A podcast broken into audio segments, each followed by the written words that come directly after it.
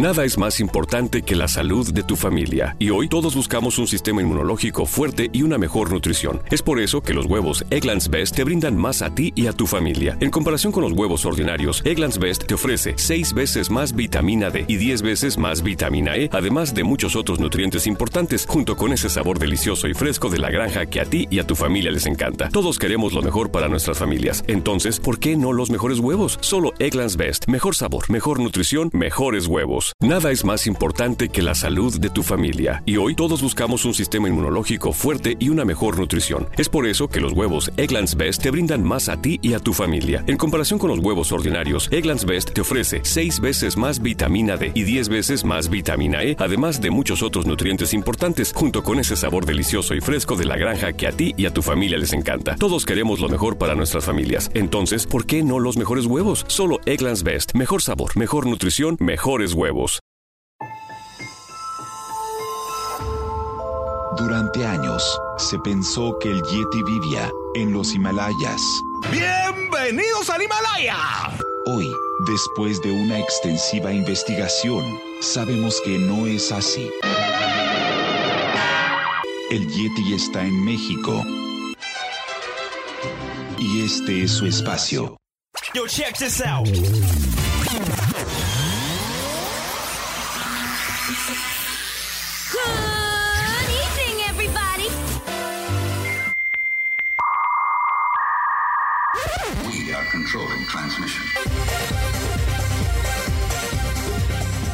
Estás escuchando la nueva temporada de La era del Yeti. Tecnología, actualidad, arte, música, entretenimiento, política y mucho más en este espacio. La era del Yeti.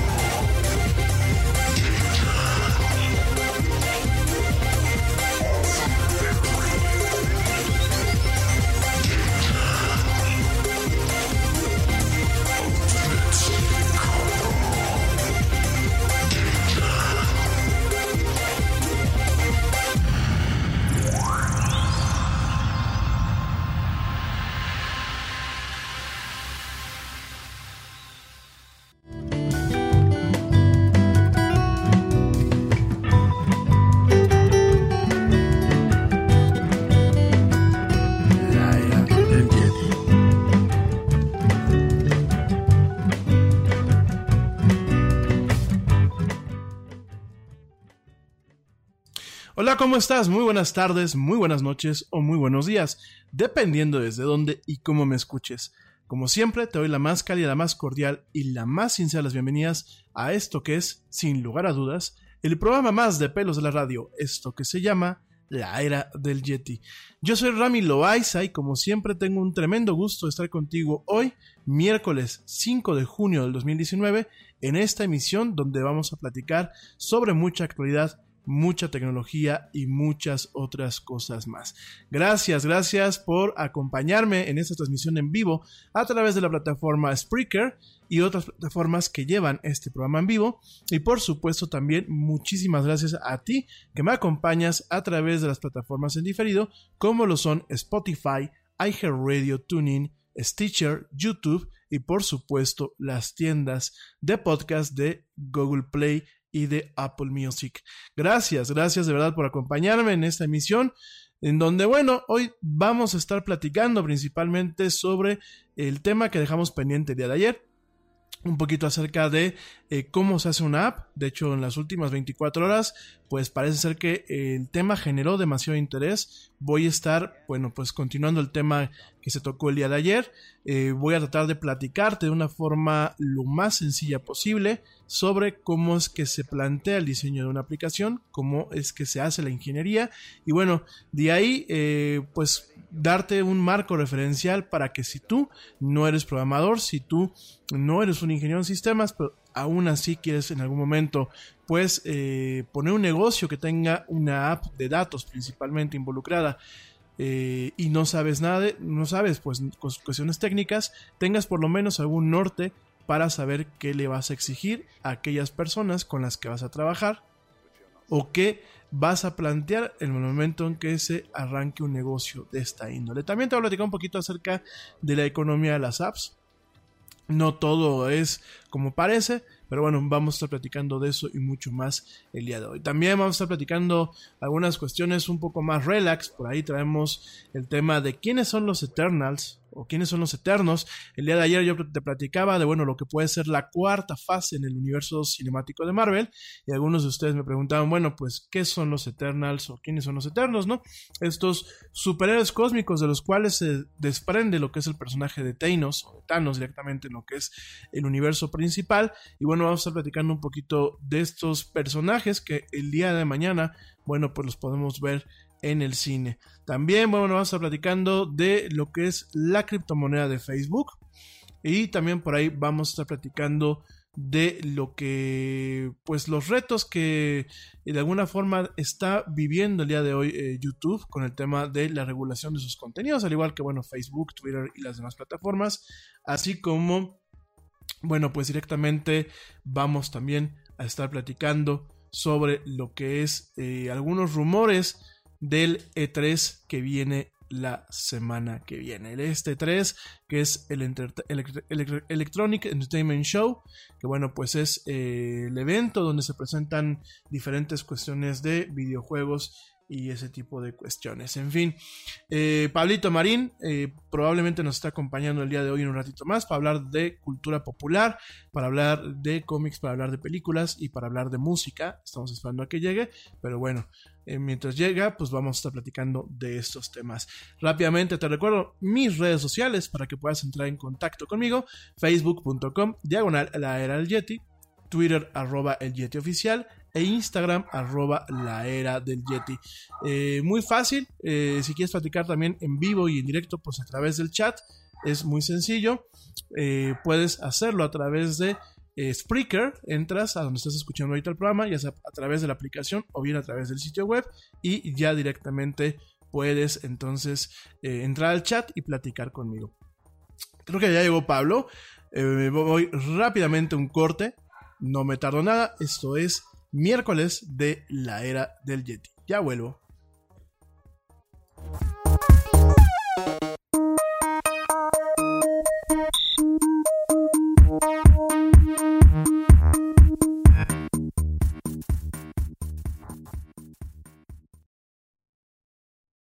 Yo, check this out. Este corte también es moderno. No te vayas.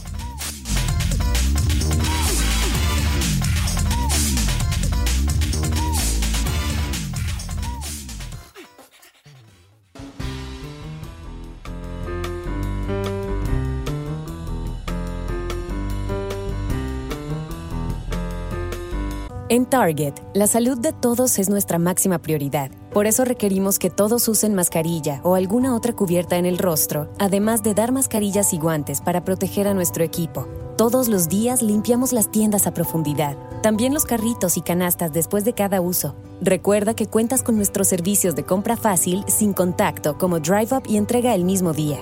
Creemos en estar siempre cuidándote. Siempre lo haremos. Conoce más en target.com diagonal a Bullseye View. Te preocupas por la salud de tu familia y hoy un sistema inmunológico fuerte y una mejor nutrición son más importantes que nunca. Es por eso que los huevos Egglands Best te brindan más a ti y a tu familia. En comparación con los huevos ordinarios, Egglands Best te ofrece 6 veces más vitamina D y 10 veces más vitamina E, además de muchos otros nutrientes importantes, junto con ese delicioso sabor fresco de granja que a ti y tu familia les encanta. No son tiempos ordinarios, entonces, ¿por qué darle a tu familia huevos ordinarios? Solo Egglands Best. Mejor sabor, mejor nutrición, mejores huevos. We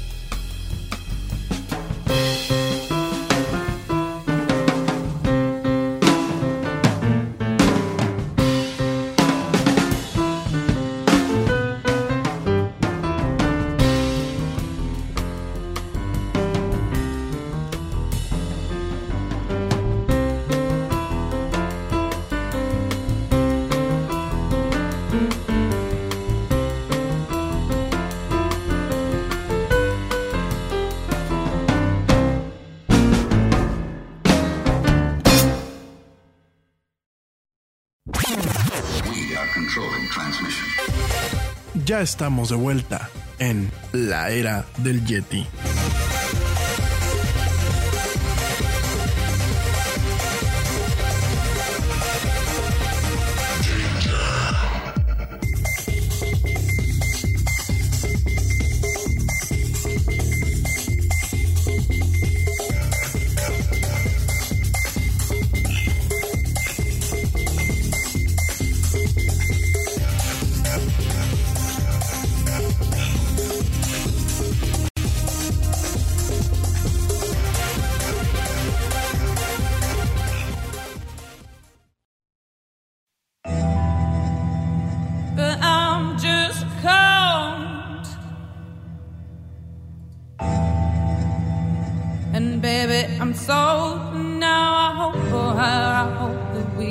Get it on.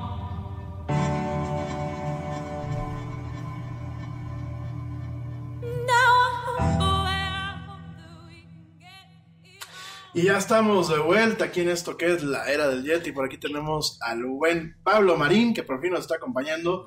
De, nue de nuevo en la cueva del Yeti, hermano. De nuevo, qué gusto. De regreso, hermanito. Aquí estamos otra vez. ¿Qué me cuentas? ¿Qué me cuentas? ¿Cómo, cómo estamos, mi querido amigo? Pues bien, ahorita al pendiente de todo lo que está sucediendo en el mundo, principalmente ya sabes del lado de, de lo que es este el comercio internacional. México y Estados Unidos ya sabes que tienen problemas Y y están fuertes, ¿eh? Están muy, muy fuertes esta, esta parte de los aranceles. Y yo creo que es un tema que, que estaría bueno que, que platiquemos y vemos. Puesto. Vamos a llegar. A ver, aquí llegamos porque si ellos temen, imagínate nosotros como... Yo creo que no, mucha gente no, no se da cuenta de la magnitud de, de este, de este problema, ¿no? No, definitivamente. Y bueno, qué, qué bueno, mi querido Pablo, que estás tú aquí, que realmente tienes experiencia, eh, bueno, estás teniendo conocimiento en ese tema de lo que son las relaciones internacionales, lo que es el comercio internacional. A veces uno opina sin tener fundamento. Y realmente lo que es una realidad que tenemos hoy en día. Vivimos en un mundo globalizado. Vivimos en un mundo en donde ya no es posible agarrar y decir de un día, al, al otro, decir, ya no dependo del comercio de nadie más realmente ya estamos en un momento en donde no todos los países tienen la capacidad de producir todo lo que requieren de una forma interna. Mismos países como Estados Unidos, como mismo China, requieren de eh, países que eh, generen exportaciones para poder suplir algunas cuestiones que ellos no tienen o, o no tienen la capacidad adecuada. Digo, realmente pues han sido prácticamente un siglo en donde la globalización nos ha abordado, nos ha acogido en buen plan, yo quiero pensar, claro. pero por supuesto, obviamente eso lleva una serie de cuestiones, lleva una serie de reglas y sobre todo requiere que los gobernantes que se tienen hoy en día sean gobernantes, pienso yo, que alcancen a ver un poquito más de sus narices y realmente busquen generar un electorado inteligente, busquen ganar votos, no a partir, no a partir de, de cuestiones eh, pues netamente eh, centradas eh, o, o chauvinistas o inclusive, bueno, pseudonacionalistas, porque real- realmente yo creo que un buen nacionalismo es cuando tú buscas genuinamente el bienestar de tu país. Y buscar el bienestar de tu país de una forma genuina es directamente pues fomentar el intercambio internacional, porque en el intercambio internacional lo que en ocasiones a la gente se le olvida es que siempre hay una reciprocidad. Claro. Quizás no es en la misma escala, porque por supuesto, economías emergentes como la mexicana no tienen la misma capacidad de producción que otras No, economías. y, y aparte, o sea, de- diciendo otra, otra cosa es que nosotros somos un país que es un país joven y, y joven, muy joven, entrando a esta parte del comercio internacional. O sea, nosotros empezamos en el 94, debemos de aclarar, y antes de eso manejábamos otro sistema económico que si no me re- mal recuerdo era el EASY, que era la sustitución de importaciones, y estábamos muy mal. O sea, tú en esos tiempos tú no veías los coches que hoy se ven ahorita este, en este presente, no veías eh, productos americanos o no veías, este, es más, no, veías dulces, por ejemplo, a menos que fueras a, a México a comprarlos, no directamente eh, todos los productos que, que venían de importación. Y, y entonces entramos a, a este margen del comercio internacional empezando en el, en el 94, en el 93 Carlos Salinas de Gortari firma este tratado, el que hoy se le conoce como el Telecán, y en el 94 entra en vigor y pues bueno, lo demás es historia, ¿no? Pero así como estamos entrando a este mercado emergente, eh, tenemos que también conservarlo y, y verlo porque tenemos la antesala de, de que ningún país es autosustentable y que ningún país este, puede crear pues todo, ¿no? Totalmente. Y pues esta es una guerra comercial que no nada más es contra nosotros, es una guerra comercial que Estados Unidos ha lanzado pues prácticamente, bueno, no Estados Unidos, Donald Trump ha lanzado esta guerra comercial Todo el mundo. contra todo el mundo, ¿no?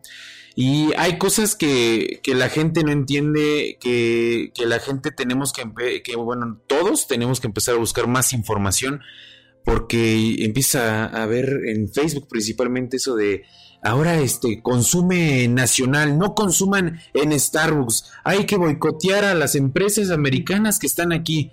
Pues eso más que eh, ver que estén ayudando al país, realmente están dando un tiro con una calibre 50 en la cabeza, ¿no? Entonces...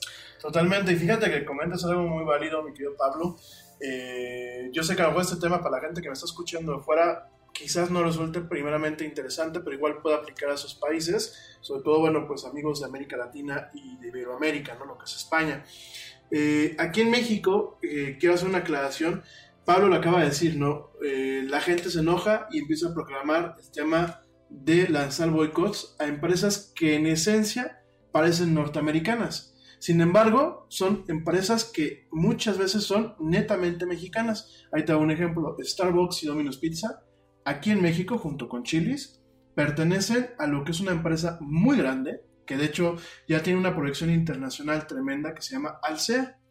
Y en Alsea, eh, como está funcionando las cosas aquí en México, después de cumplir con ciertas metas, porque iban socios, iba Starbucks Estados Unidos y Alsea iban como socios, después de cumplir ciertas metas a las que se comprometieron y, y rebasarlas, se le dejó el permiso de operar la marca con prácticamente el 90% de las utilidades yéndose directamente a los bolsillos de Alsea, que es una empresa totalmente mexicana. Eh, se pagan unas pequeñas cantidades en el tema de lo que son, eh, pues principalmente licencias y regalías. Claro. Pero el grueso de la utilidad es directamente, tanto con Domino's Pizza como con, eh, con Chili's y con el mismo Starbucks, sobre todo Starbucks, que es un caso de éxito eh, por parte de esta empresa, todo se va directamente al SEA. De hecho, al SEA al día de hoy tiene eh, pues la misión o tiene la operativa de poder poner más tiendas Starbucks, ya no solamente en México, sino a nivel en Latinoamérica, operándolas directamente ellos, ¿no? Entonces, ese es el primer lugar, ¿no? Para que alguien que le pueda levantar la ceja al SEA, también otro comentario, al SEA ahorita está lanzando un plan para que los chavos que no han terminado sus carreras en lo que es Starbucks tengan una beca que les permita terminar las carreras. Y, ahora otra cosa importante aquí, los productos de Starbucks eh, no son americanos, ¿eh? o sea, todo lo que está dentro de la tienda, el café es eh, totalmente mexicano, el café es veracruzano y tú lo puedes ver ahí, o sea, ellos te lo, te lo muestran, aparte también venden café de, de, de parte de Colombia y, y demás lugares y la verdad es que, o sea, es lo que no, no ve la gente que está, que está llamando a boicotear a estas empresas, no ven que detrás de todo esto viene toda una operativa económica mexicana y que cae, o sea, que va a caer por el, que está cayendo por el hecho de, de estos llamados sin ninguna este sustan, sustantibilidad, o sea, sustentación exactamente. Mismo Coca-Cola, ¿no? Aquí eh, Coca-Cola lo que hace, a excepción de Estados Unidos y algunos países, pero Coca-Cola lo que hace es agarra embotelladoras y les dices, yo les doy una licencia. La licencia incluye lo que es el concentrado, porque no te dan la receta, por obvias razones, porque la receta de la Coca-Cola es una de las fórmulas y uno de los secretos industriales mejor guardados hasta la fecha, pero es lo que te dan es, te mandan el concentrado o te dan la capacidad de hacer el concentrado bajo condiciones muy estrechas, pero tú tienes la licencia para poder utilizar la marca, utilizar el concentrado, utilizar lo que son las recetas que se han formulado y sobre eso tú producir como empresa lo que es eh, la Coca-Cola, embotellarla y distribuirla. Embotellarla no solamente es en la botella, ¿no? también en lata y eso. ¿no? Eh, una de las principales, bueno, no, los principales socios a nivel mundial de Coca-Cola Company es FEMSA. FEMSA aquí en México es quien embotella, quien procesa, quien distribuye lo que es la Coca-Cola. Y de hecho eh, es una empresa totalmente mexicana, es la empresa que es dueña de Oxxo, es la empresa que, por ejemplo, actualmente es dueña de los helados Santa Clara, o sea, es una empresa netamente mexicana. Cuando tú dices voy a hacer un boicot a Coca-Cola, le estoy haciendo un boicot a una empresa mexicana. Una empresa mexicana que tiene la licencia para producir eso. Y déjame te digo que aparte han tenido concesiones en la producción de la Coca-Cola, que hoy por hoy la Coca-Cola hecha en México es una de las más deliciosas a nivel mundial. Hay gente que vive en los estados fronterizos de Estados Unidos que cada vez que puede se trae Coca-Cola eh, mexicana o bien compran las Coca-Colas mexicanas en botella de cristal claro. del otro lado de la frontera. Y eso es por la formulación, por el tipo de agua y por el tipo de azúcar que se utiliza en este país. Y son concesiones que Coca-Cola Company le ha permitido directamente a FEMSA. ¿Por qué? Porque a lo largo de muchos años, y esto no lo estoy inventando, lo pueden checar en, las páginas, en el sitio web de Coca-Cola y en el sitio web de FEMSA, es uno de los principales socios comerciales. Entonces, cuando tú agarras y dices, voy a boquetear a Coca-Cola, le estás apuntalando a darle en la torre a una empresa mexicana. Y, y déjalo tanto solamente a la empresa, ¿no? O sea, estás hablando de colaboradores mexicanos, trabajadores que están ahí, mexicanos. Yo no he visto, por ejemplo, a ningún americano trabajando en Chilis, por ejemplo, o, en, o algún alemán trabajando en BF Changs, o no. Yo veo pura gente mexicana, queretanos, eh, personas de Tamaulipas, personas de Veracruz que están trabajando en estas empresas y que de ahí mantienen y sostienen a su familia.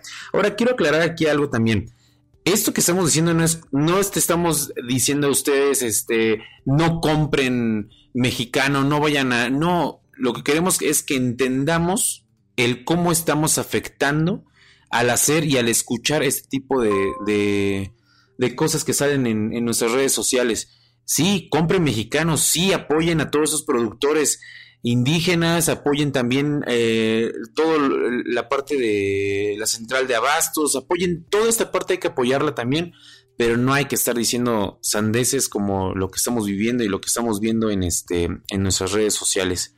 Esta parte de los aranceles, aunque mucha gente lo escucha y dice, bueno, pues, ¿qué puede pasar, no? Solo es, el 5% para el lunes, después va a empezar el 10 y llega hasta el 25%. Para entenderlo mejor, el arancel es un impuesto a la exportación, a, bueno, a productos que es de importación o de exportación. Entonces, esta parte del arancel, ¿cómo va a afectar? Si a un importador estadounidense está comprando, mm, supongamos, eh, un kilo de aguacates en 100 pesos, pues ahora ese kilo de aguacates le va a salir en 200 pesos. Entonces, a ese importador mexicano, digo, perdón, ese importador estadounidense, pues va a decir, ¿sabes qué? Este, pues ya mejor ya no compro, ¿no? Y entonces en eso empieza a afectar directamente a, la producción mexicana. Eso es ahorita con un 5%. Después te, comento, viene el 10 y después viene el 25 y pues las cosas se van, van a empeorar, ¿no? Si de por sí el dólar, ¿cuánto repuntó? El dólar está prácticamente a 20, 20, 20, 10, una cosa así. Y se supone y se cree que para el lunes va a estar a 20,50.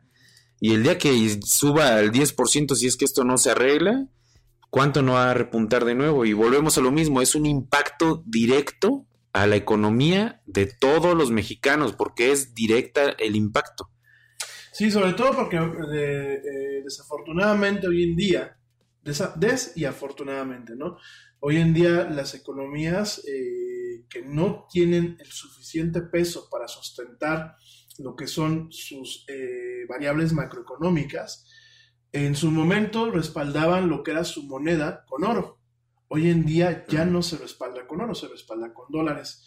Eso hace que las economías de cierta forma estén medianamente dolarizadas. Si ustedes se fijan, nuestra inflación va muy de la mano de cómo se va comportando el dólar eh, en términos históricos a lo largo de, bueno, pues estos prácticamente sus últimos 20 años, ¿no? Ustedes dense cuenta que eh, las cosas van subiendo de precio. ¿Por qué? Porque hay muchas cuestiones, inclusive de la canasta básica, que se depende, una de dos, del costo de producción en dólares, no en pesos mexicanos, en dólares, sobre todo cuando vamos a pensar una empresa que produce cuestiones del campo y que vende eh, de forma dual, vende cuestiones para exportación, como puede ser brócoli, zanahoria, eh, jitomate, cebolla, y lo vende también, tiene una misma línea, pero para venta doméstica, para venta interna, es muy común que este tipo de empresas ajusten el costo de sus eh, productos de tal forma que tengan cierta paridad con el manejo que se les está dando a los productos de exportación. Estas son prácticas que son parte de una, de una economía adecuada. Desafortunadamente es con lo que estamos lidiando, ¿no? La otra parte, pues es, también hay que reconocerlo, lo acabamos de decir hace unos minutos, no todo lo podemos hacer nosotros.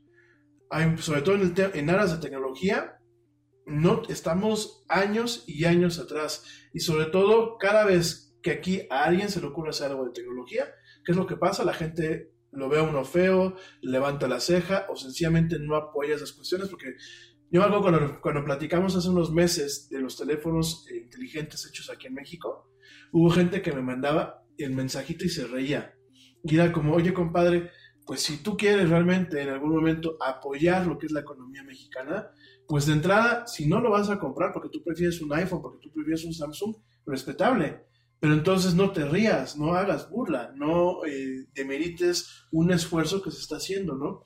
Entonces, sí es un tema muy puntual, además de que obviamente nuestra moneda, aunque no tiene... Nada es más importante que la salud de tu familia. Y hoy todos buscamos un sistema inmunológico fuerte y una mejor nutrición. Es por eso que los huevos Egglands Best te brindan más a ti y a tu familia. En comparación con los huevos ordinarios, Egglands Best te ofrece 6 veces más vitamina D y 10 veces más vitamina E, además de muchos otros nutrientes importantes, junto con ese sabor delicioso y fresco de la granja que a ti y a tu familia les encanta. Todos queremos lo mejor para nuestras familias. Entonces, ¿por qué no los mejores huevos? Solo Egglands Best. Mejor sabor, mejor nutrición, mejores huevos. Te preocupas por la salud de tu familia y hoy un sistema inmunológico fuerte y una mejor nutrición son más importantes que nunca. Es por eso que los huevos Egglands Best te brindan más a ti y a tu familia. En comparación con los huevos ordinarios, Egglands Best te ofrece 6 veces más vitamina D y 10 veces más vitamina E, además de muchos otros nutrientes importantes, junto con ese delicioso sabor fresco de granja que a ti y tu familia les encanta. No son tiempos ordinarios, entonces, ¿por qué darle a tu familia huevos ordinarios? Solo Egglands Best. Mejor sabor, mejor nutrición, mejores huevos. Tiene una paridad uno a uno, está sustentada por el tema de los dólares y la economía del, del país está sustentada en una, eh, en, en- una cápsula, digámoslo así, o en uno de los pilares del precio de la paridad del dólar contra el peso. Eh, ¿Por qué dice Pablo que va a subir el dólar? ¿O por qué se calcula que se puede disparar el dólar? Esto es muy sencillo. En el momento en que a ti te ponen un 5% de arancel a lo que tú estás vendiendo a otro país, para poder mantenerte competitivo y que no, eh, no empiecen a buscar otros proveedores, porque aquí el tema es ese. O sea, tú piensas en la gente que, por ejemplo, los, los este, aguacateros de Michoacán, que Michoacán, pues es un, un- un estado aquí en México en donde se tiene, al igual que en buenas partes del Bajío, lo que es Guanajuato, el mismo Querétaro, se tiene una industria importante en el tema de agricultura, sobre todo el tema de las fresas y el tema de los aguacates. Digo por un ejemplo, ¿no? Ah, México sigue siendo uno de los principales productores y exportadores de aguacate. Y en Estados Unidos, curiosamente, aunque uno no lo crea, se consume muchísimo aguacate. Entonces, ¿qué es lo que va a pasar? Si de pronto a mí me resulta, norteamericano, me resulta más costoso por el 5% que me está poniendo mi gobierno a la importación de tus aguacates para restaurantes, para producción, para otro tipo de cuestiones, ¿qué es lo que pasa? Yo empiezo a buscar otros proveedores. Y ahí pueden salir proveedores como Israel, que produce aguacate, pueden salir proveedores eh, como varios países de América Latina, como puede ser Perú, como puede ser Colombia. ¿Y qué es lo que tiene que hacer México para no perder esta, esta posición de primer productor o de primer exportador? ¿Qué es lo que tiene que hacer? Bueno, pues ya te están cargando el 5%, yo devalúo mi moneda para poder generar un offset y tener la capacidad de que ese, ese arancel no afecte. En el momento en que yo devalúo mi moneda y que pues de alguna forma cada dólar vale más pesos y que estos aguacates prácticamente se manejan en un tema de pues es, eh, de, pesos, obviamente la conversión es de dólares a pesos, pero se sigue manejando en un tema de pesos, es decir, yo no te empiezo a cobrar 100 dólares por los aguacates, yo te cobro el equivalente en pesos. Al momento en que yo devalúo mi moneda, se hace un ajuste y bueno, se compensa el tema del impuesto. Y, y obviamente el, el productor nunca le va a perder. O sea, el productor lo que va a decir, ah, bueno, me están subiendo, yo también lo voy a subir al precio y Claro. se los voy a vender de ese, de ese modo, ¿no? El problema es que eh, el importador eh, eh, es americano va a ser el que va a decir, ¿sabes qué? Pues no lo quiero. Y entonces son productos que se empiezan a rezagar y empieza a haber un impacto tras impacto tras impacto que se vuelve una cadena que al final pues desembarca en que nosotros vamos a tener que estar consumiendo aguacate de 80 pesos el kilo, tortilla de 17 pesos el kilo, eh, leche carísima, entonces si de por sí ya ahorita lo, lo han visto, o sea, el año pasado costaba un litro de leche 16 pesos, ahorita te cuesta 19.50. Entonces, la realidad es que todos estos procesos económicos realmente se han visto y realmente se van a seguir viendo. Ahora otra cosa también, eh, México no solamente es dependiente de un solo tratado, México tiene tratados, creo que son 12 tratados y casi 33 acuerdos, si no estoy mal, a todos los, eh, en la parte de los exportadores, utilicen también los demás tratados, hay que utilizar también los demás acuerdos, hay que explotar nuestra, nuestra economía, eh, porque esos tratados por algo están haciendo y esos acuerdos por eso, por algo también están haciendo, y yo creo que eso le hace falta a México, tratar de explotar más esas, esas partes y tratar de hacer más con ello, porque precisamente por esa dependencia que tenemos eh, al Telecán, por esa dependencia que tenemos a Estados Unidos, eso es lo que nos está pasando, que nos afecta que una persona nos pueda decir, sabes que te voy a subir 5% de, de aranceles y eso, eso es lo que repercute ahorita, que, que, esto nos está afectando como no hay una idea. El problema, mi querido Pablo, es que tampoco eh, país nos hemos esforzado en ser competitivos. Eh, por ejemplo, los sindicatos, y digo, dispénsenme si alguien está en un sindicato, los sindicatos usual, en su momento se crearon para realmente defender los derechos de los trabajadores. Hoy en día, de que tú tengas una empresa y que tengas un sindicato, eso se vuelve un dolor de cabeza. Y realmente los únicos intereses que se definen en un sindicato son los de los líderes y los las cabecillas del, del sindicato. Realmente los sindicatos secuestran a las empresas, Realmente los sindicatos tienen a gente que muchas veces no está capacitada. Realmente muchas veces eh, demeritan el tema de la producción. Aquí en Querétaro hay muchas empresas norteamericanas con sindicato mexicano en donde no les puedes decir nada al trabajador porque ya el sindicato te está amagando con hacerte una huelga. Y perdónenme, eso no es, un tema de productividad. Entonces, claro, a lo mejor los Estados Unidos son menos exigentes en muchas cosas porque, bueno, pues somos sus vecinos, ¿no?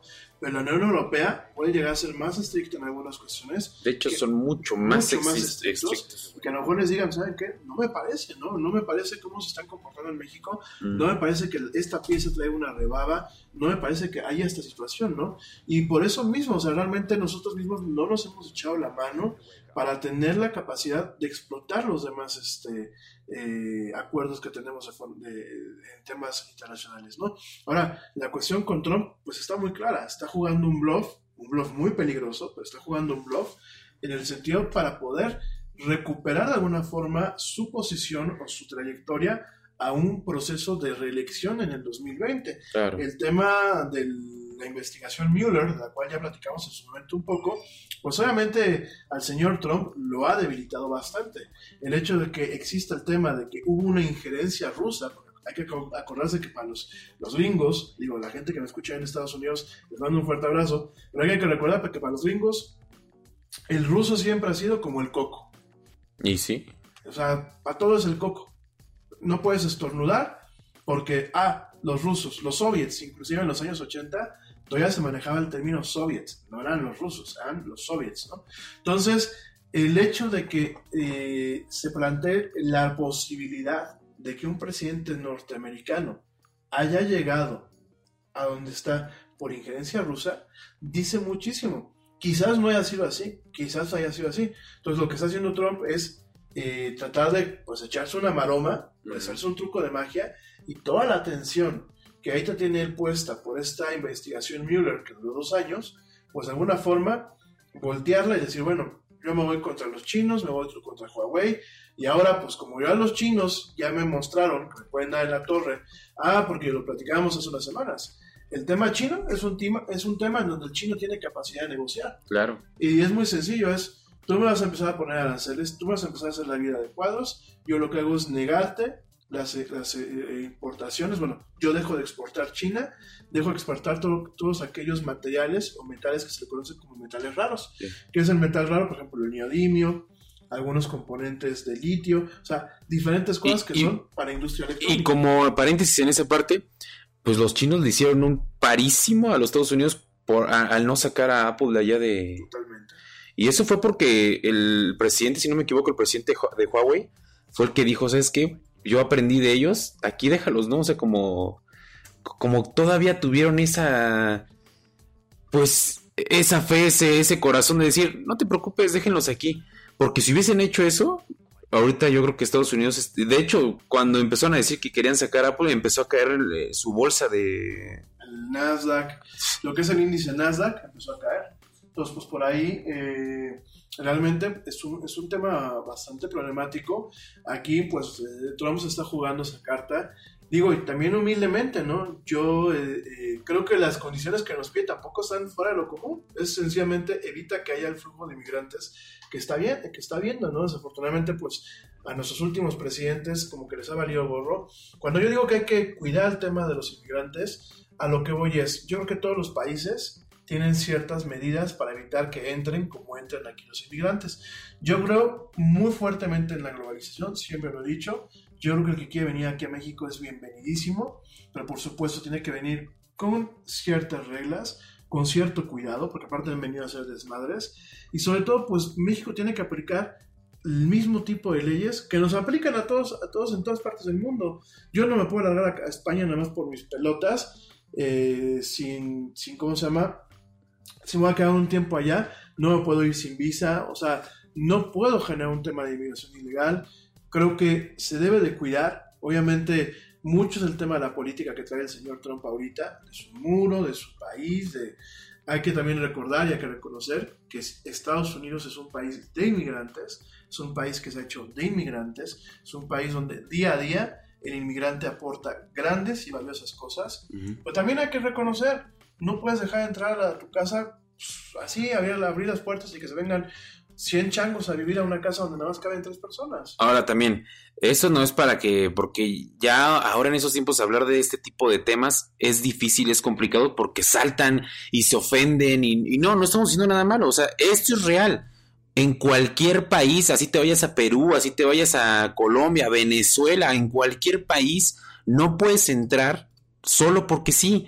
Hay eh, situaciones, se tiene que eh, respetar la ley, o sea, tú sabes que estás infringiendo una ley al momento de entrar a un país así porque sí. Lo único que sí estamos de acuerdo, y esto es Rami y yo, es que sí, en efecto se está violando una ley, pero no hay ningún derecho de tratar a las personas como las han tratado, como encerrarlos en jaulas, como eso sí estamos totalmente en desacuerdo. Pero lo que sí es una realidad es que estas leyes que están tomando de decir, sabes que es que no puedes dejar pasar un flujo eh, migratorio, casi casi lo están dejando pasar con, pues, con alfombra roja de aquí hasta, pues hasta allá, hasta Estados Unidos y que nosotros actuemos, es como, a ver, o sea, compadre, espérame, pero tú tienes que hacer algo, ¿no? Y entonces esa parte no la puedes tomar mal. O sea, realmente esa parte siempre ha estado y siempre ha existido. Y yo creo que tanto igual si un americano llegara a entrar aquí, igual tiene que tener las mismas, este, oye, ¿por qué vas a venirte a vivir a México? Como, ¿por qué? O, o cuándo me veniste a avisar. O sea, todos tienen que hacer un proceso. Todos hay que hacer un proceso. Y, te, y se lo dice una persona que tiene familia que fue de, ilegales a Estados Unidos y que ahora hicieron el proceso y ahora son ciudadanos y que costó también, se, los digo yo, que, que, sé que viví esta parte con ellos, de esta parte difícil, pero al final del día son leyes que no te puedes pasar pues, por el arco del triunfo. No. Y, de verdad no lo tomen mal, Yeti fans. Eso es algo que es real, no lo estamos inventando nosotros, esto lo puedes buscar en cualquier este, página, esto tú lo puedes checar esta información, pero eso sí, e, esas, e, esas leyes no permiten que, pues, que trates como perros a los, a los seres humanos, ¿no? Eso, eso yo creo que eso no debería de ser. Totalmente, yo creo que ante todo tenemos que empezar a entender que la globalización es un tren al que ya todo el mundo nos subimos y ya no se puede frenar. O sea, eso yo creo que hay que entenderlo.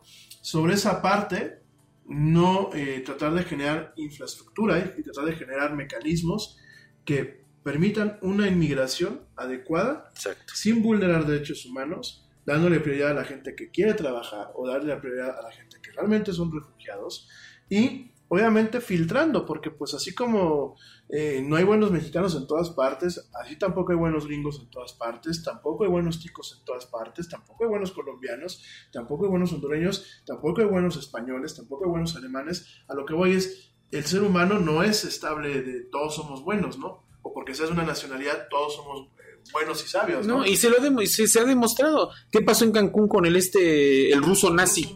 O sea, un ruso que aparte es ruso y nazi. Y que, y que ahora está en la cárcel y que ahora dice que tiene una muy buena este, amistad con un mexicano de esa cárcel porque lo ayudó. Otro ejemplo, la, a la señora que le nombraron como Lady Frijoles, no sé si se acuerdan. Claro. Eh, arrestada en Estados Unidos por robo este, a mano armada. Entonces, son cosas que, que, que, es lo que estamos mencionando ahorita. No todos, o sea, hay que haber un filtro porque realmente no todos los que se van, los que llegan, no todos son buenos y, y no todos traen intenciones buenas. En el momento en el que se vean este, acorralados, van a, van a querer hacer cosas que pues no, o sea, no. ¿Cuántas personas, cuántos robos también no hubo en México eh, por parte de, muchas personas que entraron igual en, nuestra frontera sur? Y, y es a lo que voy. No todas las personas son así. Obviamente no todas las personas son así. Otras personas van con el sueño de trabajar, de hacer las cosas bien y de superarse. Pero, ¿cómo sabemos? obviamente pues hay que, filtrar, hay que estar atentos, hay que, hay que cuidar, ¿no? Si tú ves que te llega alguien a romperte la puerta de la entrada, digo literal, como pasó en la frontera sur del, país, que llegaron a romper lo que era la garita de entrada este, a México y se metieron como si fueran marabuntas y inclusive en algunos refugios les han prendido fuego, han habido ciertas situaciones ahí muy delicadas, pues por supuesto esa gente la tienes que regresar. Al igual que yo espero que si un paisano mío se va a cualquier país a hacer un desmadre, pues, que lo agarren y que lo deporten. Creo que en eso estamos al, tanto, ¿no? Y no nos vamos tan lejos, vamos a hacerlo sencillo. Las personas que se fueron al Mundial de Rusia iban con el mindset de querer hacer el desmadre más grande del mundo y, y, habían personas, estandoperos, me, me encantó una entrevista que le hicieron a Ricardo Farril, un estandopero que sigo y que me encanta su trabajo, y él mismo lo dice, es que llevaban el mindset de, de querer hacer desmadre, de querer ser los más, este, pues sí, por así decirlo, entre comillas, los más cabrones, ¿no? Y vean todo lo que hicieron. ¿Eso realmente creen que es un ejemplo? Es un ejemplo para decir, oye, son mexicanos. Para la próxima que un mexicano vaya a Rusia, van los rusos se van a quedar así como de, ahí viene otra, otra vez, vienen para acá, ¿no? O sea, eso es lo, eso es lo que tratamos de decir. Es un tema complicado, sí es un tema que, que hiere, este, pues, sentimientos, creo yo, porque les vuelvo a comentar, este mundo es ahora el mundo de los ofendidos. Pero yo creo que es un tema que, hay que tratar y, que hay que ver realmente todos los puntos por todos los lados, porque son balanzas que se tienen que tomar realmente con, la mejor seriedad y, con la mayor este, aptitud. Pues ni hablar, mi querido Pablo, pues sí, esperemos que esto se componga. Eh, desafortunadamente, pues sí, el momento de tener ese tipo de gobernantes, tanto allá arriba como aquí, como en otras partes del mundo, como lo hemos venido platicando en este programa, sí se vuelve un riesgo. Eh, tenemos, eh, por un lado, tenemos a gente muy necia y a gente que no ve más allá de sus narices, a gente ignorante. Por otro lado, como bien lo dijo Pablo, tenemos a gente que se ofende de todo, pasa la mosca ya se están ofendiendo. Este, lo hemos platicado, por ejemplo, con la teacher Laura, te mando un, saludo, mi querida teacher, una vez te mando un besote y un abrazote. Este, por ejemplo, lo, he platicado con ella, estamos criando y estamos creando generaciones débiles. Claro. Generaciones que muchas van a las universidades, los papás ya ahora, digo, yo, yo me acuerdo cuando yo estudié mi carrera, mis papás ni, creo que no me acompañaron ni a pagar alguna vez este, la colegiatura. O sea, eh, ya es un tema de madurez, ¿no? Y ahí los papás los acompañan en los primeros grados en las universidades para pelear que la calificación, que si porque el niño falta, que si porque esto, que si porque aquello, ¿no? Bueno, antes reprobabas y, te ponían a estudiar y, no te dejaban salir y te castigaban, ¿no? Ahora reprueban y ahora van a, regañar a, los maestros. Oye, ¿por qué mi hijo reprobó? Óigame, señor, deje de estar diciendo estupideces, ponga a su hijo este, a estudiar, póngalo a hacer. Si, si reprobó, es por una consecuencia de sus actos. Cada acto tiene una consecuencia. No me vengan con eso porque eso hasta a mí, y me considero joven y tengo un hijo, pero eso a mí me hace encabronar, porque yo no voy a hacer eso con mi hijo, porque si mi hijo reprueba, oye, ¿sabes qué, papacito? Ponte a estudiar y ponte a trabajar para que mejores tu forma de ser, para que mejores tu intelecto y no me estés ahí como los demás diciendo, es que el, profesor la trae contra mí, es que reprobé porque no, no, no, eso ya son excusas, son cosas que no, no deberían de pasar. Oye, te pusieron cinco, ¿no? Llega el descuido, mira papá, me pusieron cinco yo tengo otros datos, ¿no? yo tengo otras cifras. Bueno, que decía, oye papá, este, saqué un 6, pues ponlo en el refri, ¿no? en el refri. En fin, pues nos vamos rápido a un corte, ya volvemos, regresando del corte vamos a estar platicando temas un poco más alivianados. El tema del desarrollo del app ya lo platicamos mejor mañana, vamos a platicar más de cultura popular, de cosas un poquito más leves. Más leves, como la eutanasia, por ejemplo. Como la eutanasia, por ejemplo. o, el, o el uniforme neutro de la Ciudad de México, no, de cosas un poco más leves. No te desconectas, te recuerdo nuestras redes sociales. ¿Eh? No copiaste bien, hombre. No copiaste bien.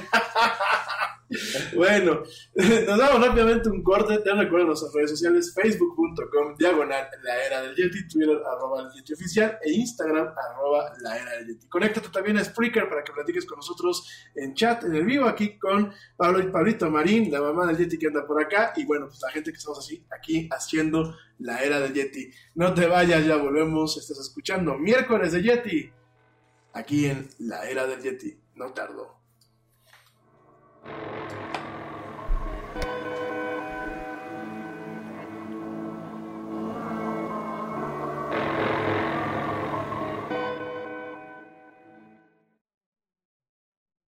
Yo, check this out.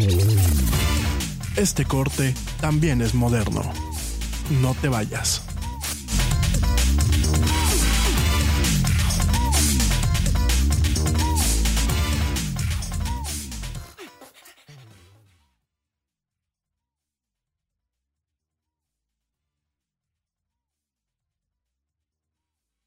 Tú trabajas duro por tu dinero. Con Metro by T-Mobile, rinde más.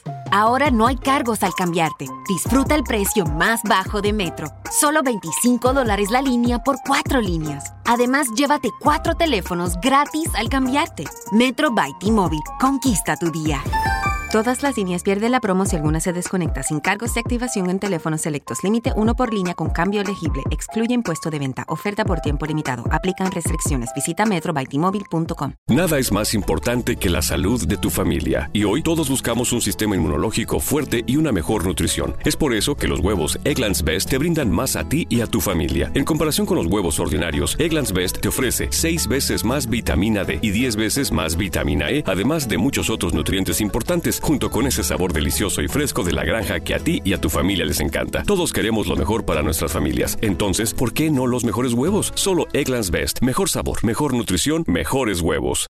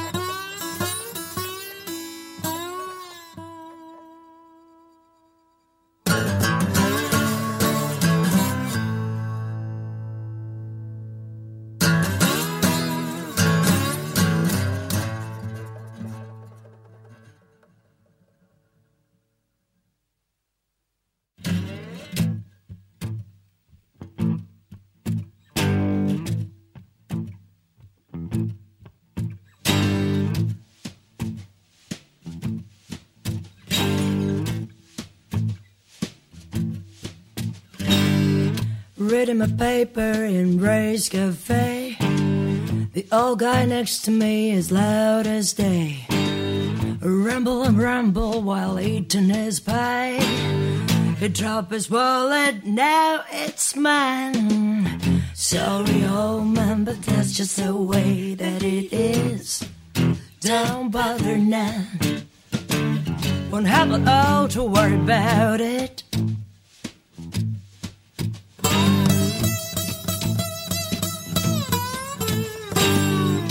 Pick the wallet and slipped outside. I walked around and walked around and walked around town. I found my nerve and a good place to hide. Only to find no cash inside. Uh-huh. Oh, well, I guess that's just the way that it is.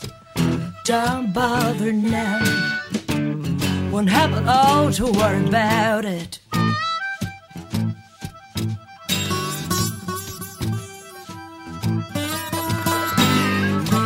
Got thirsty, so I went to a bar.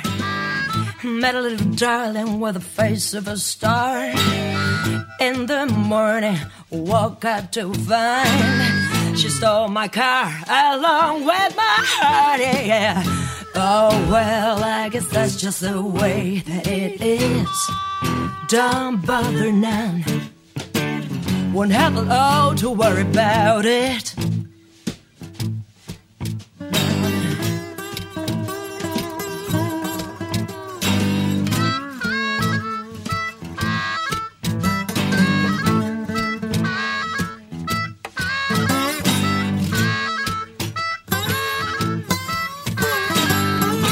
Wish should give me back my heart. Um, oh well, I guess that's just the way that it is. Don't bother none. Won't have all to worry about it.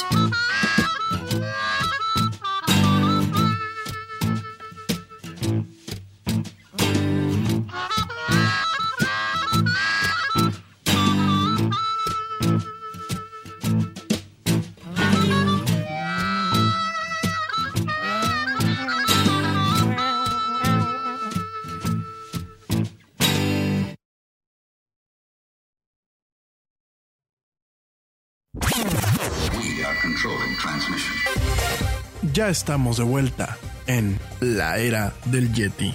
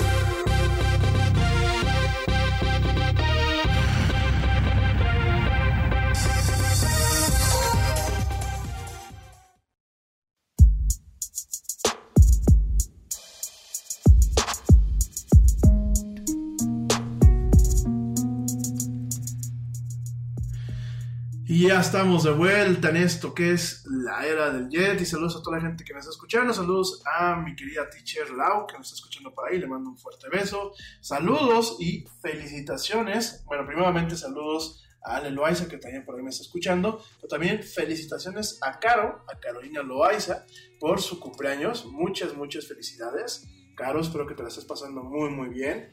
Que las mañanitas, ahí las vamos a poner para que las escuches por ahí. Este, ¿Dónde están las mañanitas? Acá están. Pónganme las mañanitas a Caro Loaiza. Muchas, muchas felicidades. Pásala muy, muy, muy bien. Y desde aquí te mandamos un fuerte abrazo a toda la gente que hacemos esto que es la era del Yeti. Bueno, también saludos este, a Edgarín, que pues, todavía no lo veo conectado. Saludos a Blanquita Chaya, a Berenice Castillo. Saludos también, eh, ya vi también que ya está por aquí conectada Ale Dresler. Saludos a Ale, hasta allá, hasta Alemania. Saludos a Joe Shonesi. Saludos a todos mis amigos allá en España. Y saludos a toda la gente que nos escucha desde, bueno, los, los países que conforman lo que yo le llamo el top 10 top 10 de los países que eh, pues tienen más audiencia para esto que es el área del Yeti. México, España, Estados Unidos, Puerto Rico, Guatemala, Canadá, Costa Rica, Chile, Argentina y Colombia. Gracias, gracias a todos ustedes que nos escuchan. Las principales ciudades son la ciudad de Querétaro, obviamente, la Ciudad de México, Zamora, Tequisquiapan, Guadalajara, Plasencia, España, Barcelona, España, San Juan, Puerto Rico, San José, California y Guatemala, Guatemala. Gracias de verdad a todos ustedes que nos escuchan. Es un verdadero placer estar con ustedes. Bueno, Pablito, pues eh, fuiste a ver John Wick. Platícanos qué tal. Muy buena, hermano. Yo no la he ido a ver, la quiero ir a ver. Platícanos buena. sin spoilers, pero platícanos. Hijo, sin spoilers. Sin spoilers.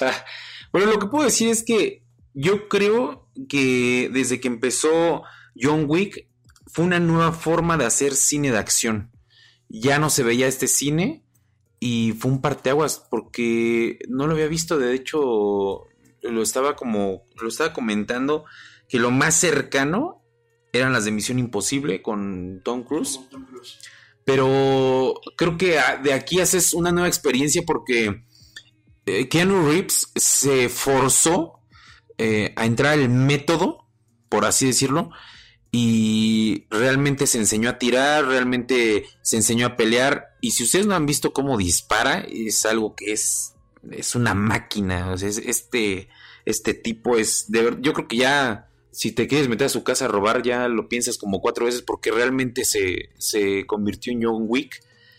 Y el manejo de las armas es sorprendente. ¿eh? De, les recomiendo que entren a, a YouTube y que vean esta, este, este manejo. Y es, muy, se los recomiendo muchísimo. No puedo decir otra cosa. eh, Se los recomiendo muchísimo. Si son, si son sensibles a ver imágenes, pues, de cuchillos, de sangre y eso, pues, no, ya ahí no les puedo decir nada porque la verdad es que sí está lleno de eso. Entonces, tomen sus precauciones, pero si te encanta ver acción, realmente ve a ver esta película. Eh, la paleta de colores también es muy, muy buena. Las actuaciones son muy buenas. Y te quedas también con la esperanza de que saquen otras dos, tres, cuatro películas más, porque es todo un mundo este, este universo de John Wick. Y se ve que viene para mejor y se ve que vienen cosas muy buenas. ¿eh? Yo creo que eh, realmente Keanu Reeves es un actor muy, muy, polifacético, muy polifacético, a pesar de que yo creo que cuando arrancó, que pues vamos a ver cuál fue la primera película de Keanu Reeves, tengo la idea si fue la de esta, de...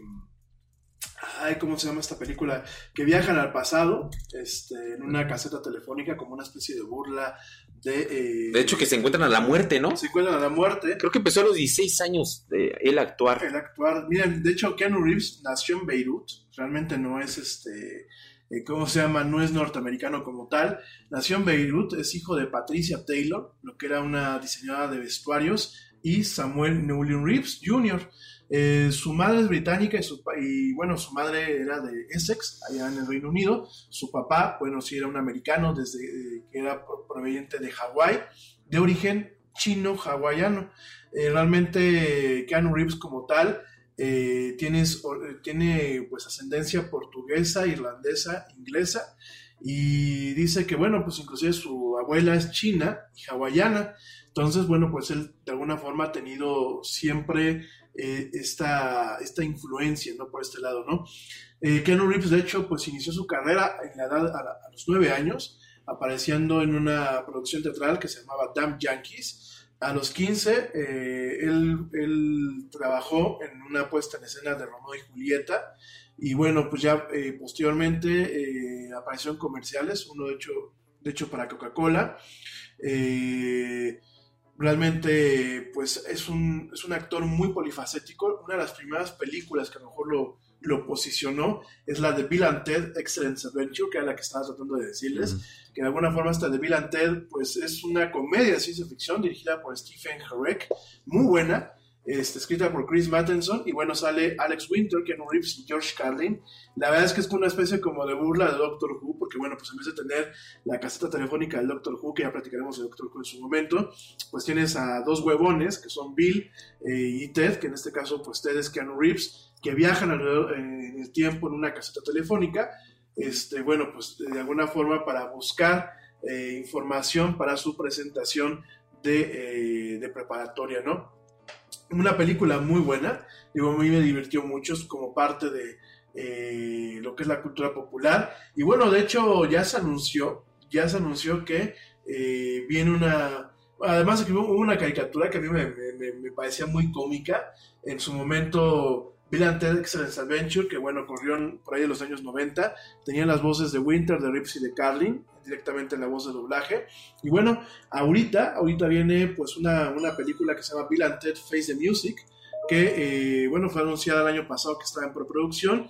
El 20 de marzo de este año, bueno, salieron tanto que este Winter y Rips anunciando que la tercera película de la franquicia llegaría a los, a los cines en el verano del año que viene, ¿no? Eh, es una película que yo se las recomiendo, digo, tiene mucho inglés, eh, que tiene mucho humor un poco gringo, pero la verdad yo, yo me acuerdo y, me divertí mucho las veces que la vi, las caricaturas me parecían muy, muy cómicas. Entonces, pues, ¿qué me dices? ¿Vale la pena John Wick? Sí, va muchísimo. me las dos primeras. ¿eh? Son muy buenas, son muy buenas. De hecho, la, la primera te sorprende, ¿no? Y, la, y la frase célebre de With a fucking pencil es como. esa escena la puedo ver miles de veces. Cuando todos se asustan de que John Wick le mataron a su perro, te quedas como de. Ay, güey, o sea, muy, muy buena, la verdad. Yo creo que John Wick puede llegar a ser. Eh, en ese sentido, Keanu Reeves puede ser el nuevo Chuck Norris, ¿no? En el sentido se lo está, se está guardando, la verdad, este lugar. Y algo que sonó mucho fue que Marvel está buscando a Keanu Reeves para que pueda este, entrar a la película de. Los Sí, Sí, sí, sí. Hablando de los Eternals, déjame, te comento, porque ayer el día de ayer justamente toqué el tema de que en la fase 4 del universo cinemático de Marvel, pues eh, se estaba planteando desarrollar esta serie, esta, serie de, personajes, ¿no? Em, esto, bueno, los Eternos realmente son un, grupo de, los años 70 que se creó, fueron creados por Jack Kirby, que bueno, Jack Kirby pues es uno de los principales este, creadores de cómics, bueno, lo fue porque ya falleció, pero Jack Kirby junto con Stan Lee eh, realmente pues fueron los padres del cómic eh, eh, americanos, él fue pues escritor, él fue artista, él era también editor.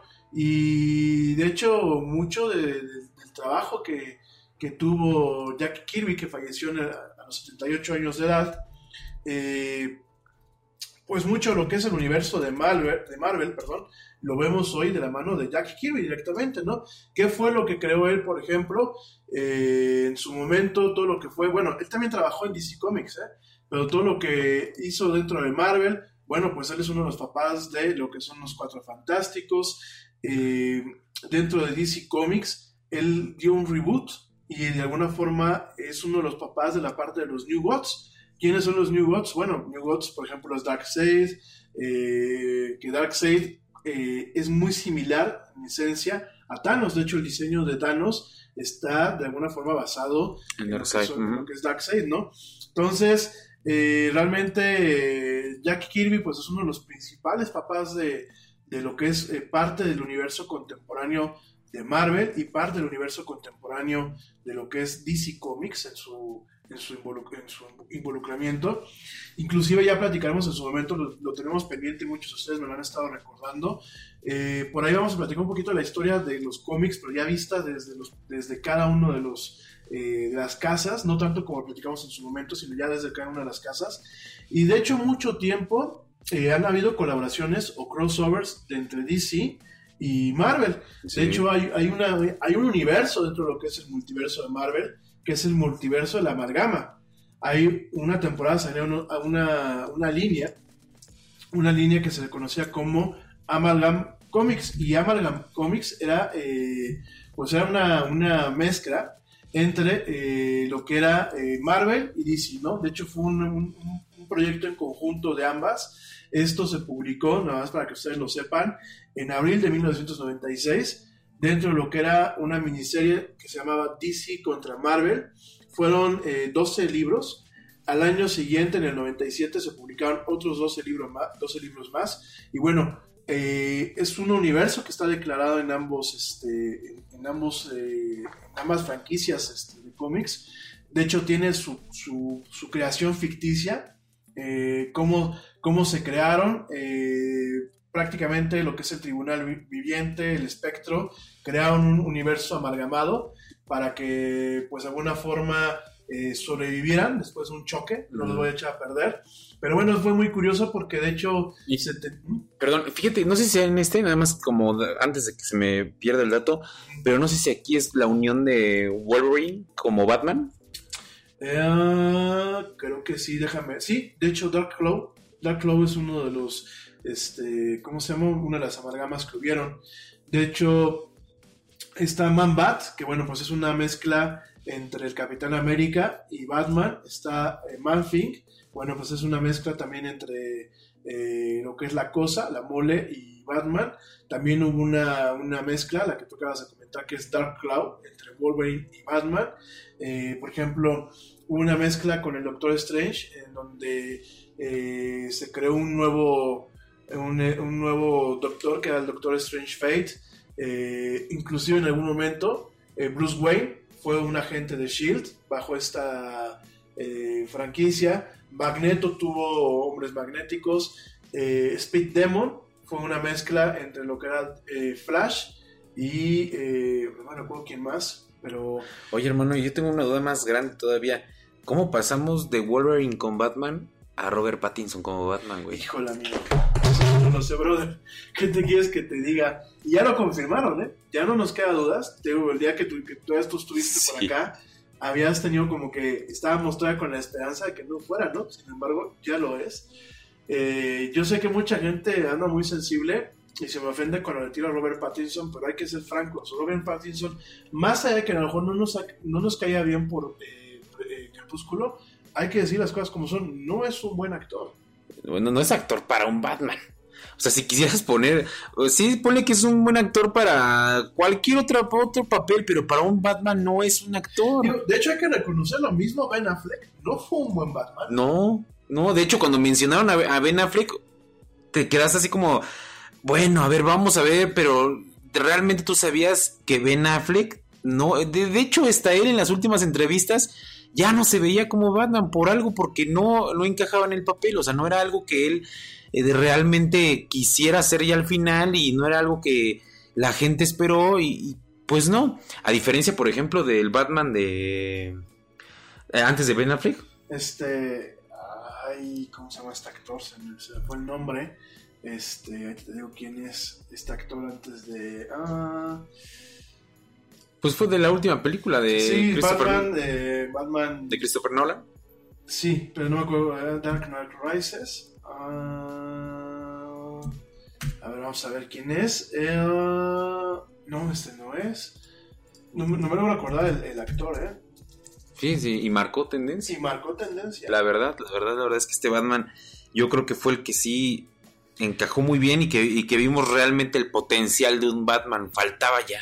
Christian Bale. De Christian Bale. Christian Bale a mí me parece que es un Batman muy interesante, Mm. un Batman con eh, muy, digo, siempre el detective, el, el- el murciélago siempre ha sido un personaje muy introspectivo, más allá de todas las críticas que en su momento le he hecho, pero es un personaje muy introspectivo. A mí realmente eh, eh, lo que fue Christian Bale me gustó mucho. George Clooney me pareció un Batman muy cachondo, muy, muy Sí, divertido, sí, sí, sí. pero bueno, aplica. Y este, ¿cómo se llama? Se me fue el nombre. Michael Keaton me parece que también hizo un muy buen Batman. ¿eh? Sí, sí, sí. Pero a lo que yo quiero llegar es que en, en los tiempos de Michael Keaton y en los tiempos también de. de Clooney. este- ajá, de Clooney, siento que era más lo cómico, como que trataban de no enfocarse en algo que fuera real, como lo que hicieron con, con este último Batman, con el de Christian Bale, que ya siento que ya marcaban las cosas como querían hacerlo ya más del lado social, del lado moral, del lado más real, y funcionó esta fórmula aquí con Christian Bale. Que aparte Christian Bale se me hace un actor súper camaleónico. O sea, Sí. de verlo de, en El Maquinista, por ejemplo, Sí, contigo. American Psycho, son, es, es un actor que realmente da todo el potencial en los papeles que, que está haciendo.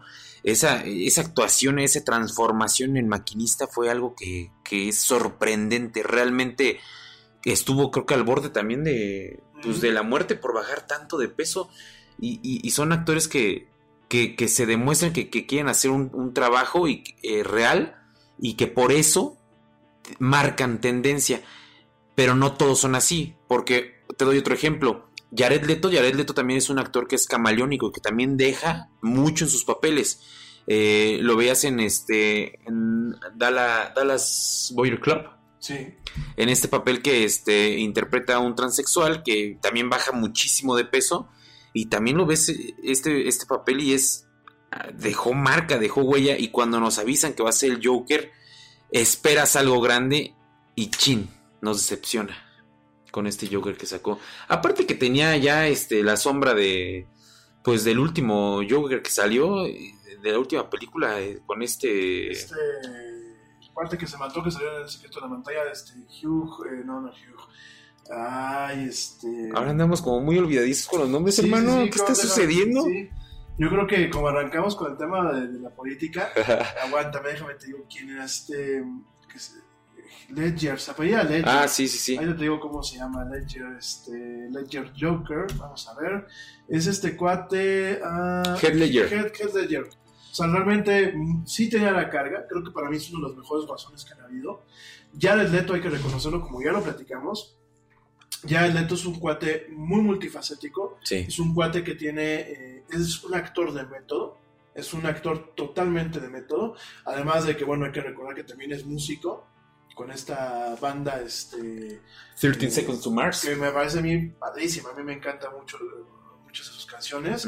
Y realmente Jared Leto tiene muy buena filmografía. Fíjense, empezó desde 1995. Eh, realmente también ha sido coproductor.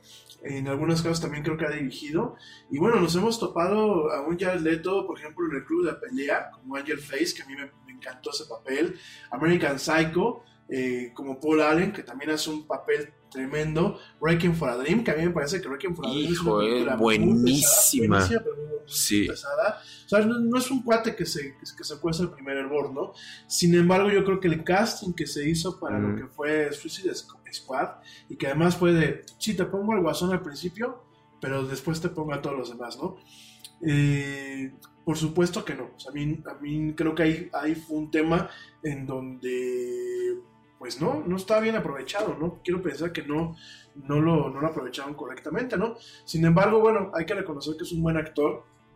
Y en el caso de Batman ha sido una, una franquicia en el tema cinematográfico un tanto variopinta y un tanto accidentada, ¿no? Hay que recordar, por ejemplo, las, la- lo que fueron las tres primeras películas, bueno, cuatro primeras películas de la época de Tim Burton y George Schumacher. Para mí, eh, Batman de 1989 me parece ejemplar. Eh, yo creo que en ese sentido hay que reconocer que Michael Keaton hizo un papel muy bueno. Sí, muy bueno. ¿no? Este, por supuesto, para mí uno de los mejores guasones, Jack Nicholson, con Sí. diferencia. O sea, me parece que Jack Nicholson es el guasón de la época. Ahora también no- nos dice mucho de que le tiramos a Robert Pattinson, pero es que por favor, vienes de actorazazazazos y te vienes con un Robert Pattinson, o sea, vienes de un Adam West, vienes de un Michael Keaton, vienes de un Val Kimmer, de un George Clooney, o sea, y, y bajas, bueno, ni siquiera vas bajando, o sea, llevas un estándar con, con estos, con estos actores que son buenísimos y de repente bajas, no un peldaño, bajas como 100 escalones para tra- traernos a Robert Pattinson. O sea, no, no me imagino. No me imagino lo que nos van a dar o qué es lo que nos van a otorgar en esta nueva película. No, si ya de por sí fue deprimente tener a, a Ben Affleck. A mí me parece que Ben Affleck, volvemos a lo mismo, no encaja ahí. Pero, güey, a Robert Pattinson, ficharlo ahora para, para. O sea, es como. Como que no le cayó. Como que a DC Comics y a Warner Media no les cae el 20 de cómo realmente mantener sus, sus franquicias funcionando bien, ¿no? No tienen esta capacidad de hacer el casting como se hizo realmente para el universo cinemático de Marvel. Eh, yo creo que el casting para el MCU fue, me parece que perfecto. Mm. O sea, yo no me imagino a Star-Lord eh, con otra persona que no sea Chris Pratt. Yo no me imagino a Tony Stark con otra persona que no sea Robert Downey Jr. O sea, la verdad es que el papel de Robert Downey Jr., o sea, la personalidad que él tiene y la forma en que se comportó Tony Stark, está cuajado el personaje eh, que emana de las, eh, del cómic. Eh, la misma Scarlett Johansson con La Viuda Negra me parece muy, muy bien planteado el personaje. Y Marvel, por ejemplo, ahorita va a tener una situación ahí fuerte, porque quitaste a un actor muy bueno que fue este Hugh Jackman como, Wolverine, y ahora el buscar al nuevo Wolverine, antes se mencionaba que iba a ser este el chico que hizo a Venom de Tom Hardy. Tom Hardy. Pero ya hizo a Venom, entonces ya está en, en un universo distinto. Entonces, quién sabe ahora quién, vayan a meter como Wolverine. Y va a ser difícil porque son, es una propuesta que no vas a meter a un del nivel, por así decirlo, de Robert Pattinson para un Wolverine. necesitas buscar un actor que sea como muy fuerte, como muy llamativo para traer eh, de vuelta este gran personaje que Hugh Jackman supo interpretar. Le echó tantas ganas en, en, Wolverine Inmortal. Me sorprendió el cambio físico que se hizo. De hecho, si no me equivoco, La Roca lo estuvo ahí como ayudando con el cambio físico y con eh, las rutinas. Y es una transformación es increíble la transformación. Fíjate que, que sí, mi, querido Pablito, y, la verdad, este, yo creo que ahorita también hay que entender que, por ejemplo, la parte de Wolverine y la parte de X-Men, hay que recordar que pertenecían a Fox. Digo, ahorita ya son parte de lo que es este. Ya, pues ya Disney. Ya Disney, ¿no? Pero pertenecían originalmente a Fox. De hecho, Dark Phoenix, que no la he visto, no la he ido a ver de hecho, ¿cuándo la estrenan Dark Phoenix? Hoy. Hoy la estrenan justamente, ¿no? Hoy o mañana, creo que es mañana. Creo que es mañana, mañana jueves. Dark Phoenix es el adiós de los hombres X dentro del contexto, no del MCU, sino dentro del contexto de Marvel contemporáneo, ¿no?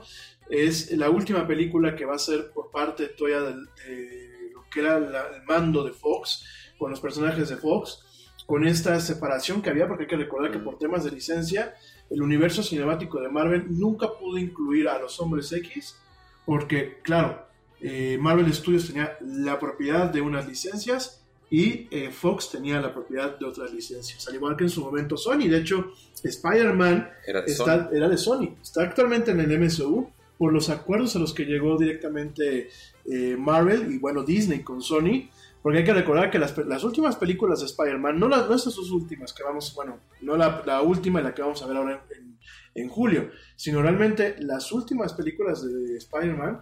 Bueno, a mí ninguna película de Spider-Man, tengo que ser muy franco, a mí ninguna me gustó, ¿eh? Las de Tobey Maguire me daban ganas de ganar a, a golpes, me parece que fue el, el Spider-Man más patético que pudimos haber tenido en la historia, ¿no? Y de alguna forma, pues esto es el, el, el cómo finaliza esta parte de los hombres X, ¿no? Hay mucho que construir en el mito de los hombres X, por supuesto que sí. Es una de las franquicias eh, más importantes de Marvel. De hecho, pues fue una de las franquicias más queridas en su momento por lo que fue Stan Lee. Eh, el concepto, bueno, de, volvemos a lo mismo, tenemos personajes que sí, aquí tienen superpoderes por las mutaciones, pero están dirigidos por alguien que su, su, mutación principal era que era un supergenio, ¿no? El Doctor X, ¿no? Entonces, bueno, esta película que se, es Dark Phoenix, que ya, bueno, se, estrena el día de mañana, eh, rápidamente te comento, tiene como actores a James McAvoy, como el papel del profesor X, que ya estuvo, ya estuvo en las últimas dos películas, a Michael Fassbender como el papel de Magneto, que ya también estuvo en las últimas películas, a la guapísima Jennifer Lawrence, que estuvo como Mystique, que también estuvo en las últimas películas, a Nicholas Holt, y tenemos por primera vez en la franquicia a mi ex. a Sophie Turner. A mi ex. A tu ex, a tu, ex Sophie Turner. Es que bueno, la verdad que en el papel de Sansa como que mija caes mal. ¿eh? Sí, pero aquí le tuve que decir que no, hermano. tuve que, decir, es que mi amor ya no podemos seguir. Caía muy mal Sansa Stark, pero bueno, Sophie, Sophie Turner, bueno, va a salir como la homónima eh, Dark Phoenix. De hecho, es una, una línea, una línea interesante, el tema de eh, lo que es eh, este personaje del Phoenix Oscuro. Realmente, digo, quizás nos va, nos va a quedar de ver la película, porque bueno, la línea como tal, la historia del cómic es una, es una historia muy compleja. Vemos a Jean Grey, que es la, una, una, de las eh, que tienen pues eh, telepatía y que tienen ciertos poderes eh, mentálicos, así como el, profesor X. De hecho, Jean Grey es más poderosa que el profesor X. y la vemos como adopta a una entidad, a una entidad eh, intergaláctica que es el Phoenix, ¿no? Y el Phoenix no es malo por ser malo, solamente el Phoenix es, existe, pero bueno, ocasiona desastres, de hecho en varios en varias líneas o en varios cómics donde vemos al Phoenix siempre acaban malas cosas para los hombres X y yo creo que esta no va a ser la excepción, ¿no? Nos va a tocar ver pues algo, algo que, que, va, a, marcar un, un, final, pienso yo, para, eh, para esta serie, que curiosamente eh, los críticos la han calificado como aburrida, han criticado lo que son los efectos especiales, las acciones de secuencia, el desarrollo del personaje y eh, han salvado pues de alguna forma han reconocido el trabajo de James McAvoy y de Sophie Turner. Sin embargo, bueno, pues muchos críticos han visto la película como eh, decepcionante y una anticlimática conclusión a la serie de los Hombres X que fue planteada por Fox, ¿no? De hecho, bueno, pues es una de las series peor calificadas de la franquicia de acuerdo al sitio Rotten Tomatoes. Habrá que ver, habrá que ver cómo para Claro. Eso, es que también, mira, la verdad es que yo cuando vi el, el tráiler, me sacó mucho onda el maquillaje de, de, Jennifer Lawrence, este, como Mystique. Porque de plano hasta hubo memes que decían, ya ni se esfuerzan, mano, porque ya era, de verdad le pusieron como acuarela azul y unas cositas así en la frente y ya. Órale, mija, ponte a trabajar, ¿no?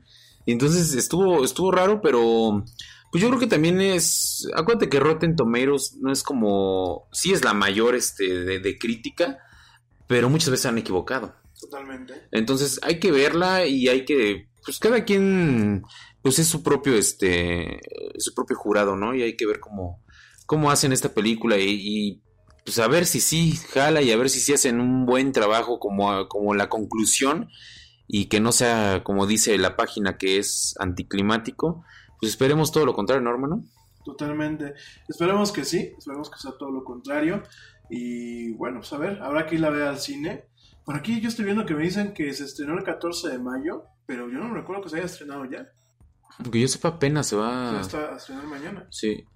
Bueno, hay que, me, que nos confirmen qué onda. Pablín, ¿nos ibas a platicar de música? Pues po tengo pocas noticias de mi hermano de, del mundo de la música. De hecho, son como más complementarias de la última vez que hablamos de música. Este, en base a la noticia mala de pues, del grupo Slipknot, que es uno de mis favoritos, eh, del fallecimiento de la hija de Sean Graham, que es uno de los fundadores de, de este grupo americano, pues ya se descubrió que fue por, por drogas, que fue por una, este... Uy, qué mala Sí, estuvo, estuvo muy feo, la verdad, la niña tenía 22 años y llevaba ya, ya tenía problemas con el alcohol y ya este, con otras drogas y según el departamento de policía, eh, dijeron que habían encontrado pues ahí drogas y que fue por un paso, ¿no?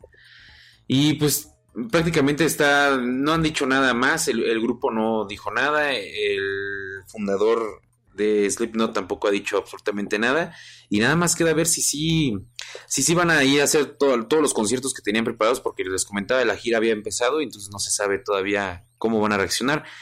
Otra cosa es que aquí el, la venta de los boletos para el Not Fest y el Force Fest ya empezó, ya empezaron a vender este, los boletos para los dos días, sábado y domingo. Pero está raro porque no han dicho sede y no han mostrado la cartelera. Según esto, Slipknot ya confirmó que el día 30 de noviembre van a venir, pero en su página oficial no está. Y entonces también han resultado con muchos memes de eso porque pues es como comprar algo que no sabes dónde va a estar y que no sabes quién va a estar y es gastar, pues, pues sí es una lana, ¿no? Significativa y no se sabe todavía qué onda. Eh, Ramstein está llegando a los límites de venta de su nuevo disco, le está yendo súper bien. El nuevo escenario. Te preocupas por la salud de tu familia y hoy un sistema inmunológico fuerte y una mejor nutrición son más importantes que nunca. Es por eso que los huevos Egglands Best te brindan más a ti y a tu familia. En comparación con los huevos ordinarios, Egglands Best te ofrece 6 veces más vitamina D y 10 veces más vitamina E, además de muchos otros nutrientes importantes, junto con ese delicioso sabor fresco de granja que a ti y tu familia les encanta. No son tiempos ordinarios, entonces, ¿por qué darle a tu familia huevos ordinarios? Solo Egglands Best. Mejor sabor, mejor nutrición, mejores huevos. Te preocupas por la salud de tu familia y hoy un sistema inmunológico fuerte y una mejor nutrición son más importantes que nunca. Es por eso que los huevos Egglands Best te brindan más a ti y a tu familia. En comparación con los huevos ordinarios, Egglands Best te ofrece 6 veces más vitamina D y 10 veces más vitamina E, además de muchos otros nutrientes importantes, junto con ese delicioso sabor fresco de granja que a ti y tu familia les encanta. No son tiempos ordinarios, entonces, ¿por qué darle a tu familia huevos ordinarios? Solo Egglands Best. Mejor sabor, mejor nutrición, mejores huevos. Que tiene, acaban de hacer sus primeros conciertos del, del nuevo disco y es algo increíble, es algo que tienen que traer aquí. Si ven el estadio, de verdad, a los alrededores, acaban de subir una foto de, en Suiza, si no me equivoco, y a los alrededores verde, pero el estadio es rojo por dentro, por todas las llamas y por todo lo que está pasando ahí, que ya no sabes qué, es como entrar a, un, a otro mundo, ¿no?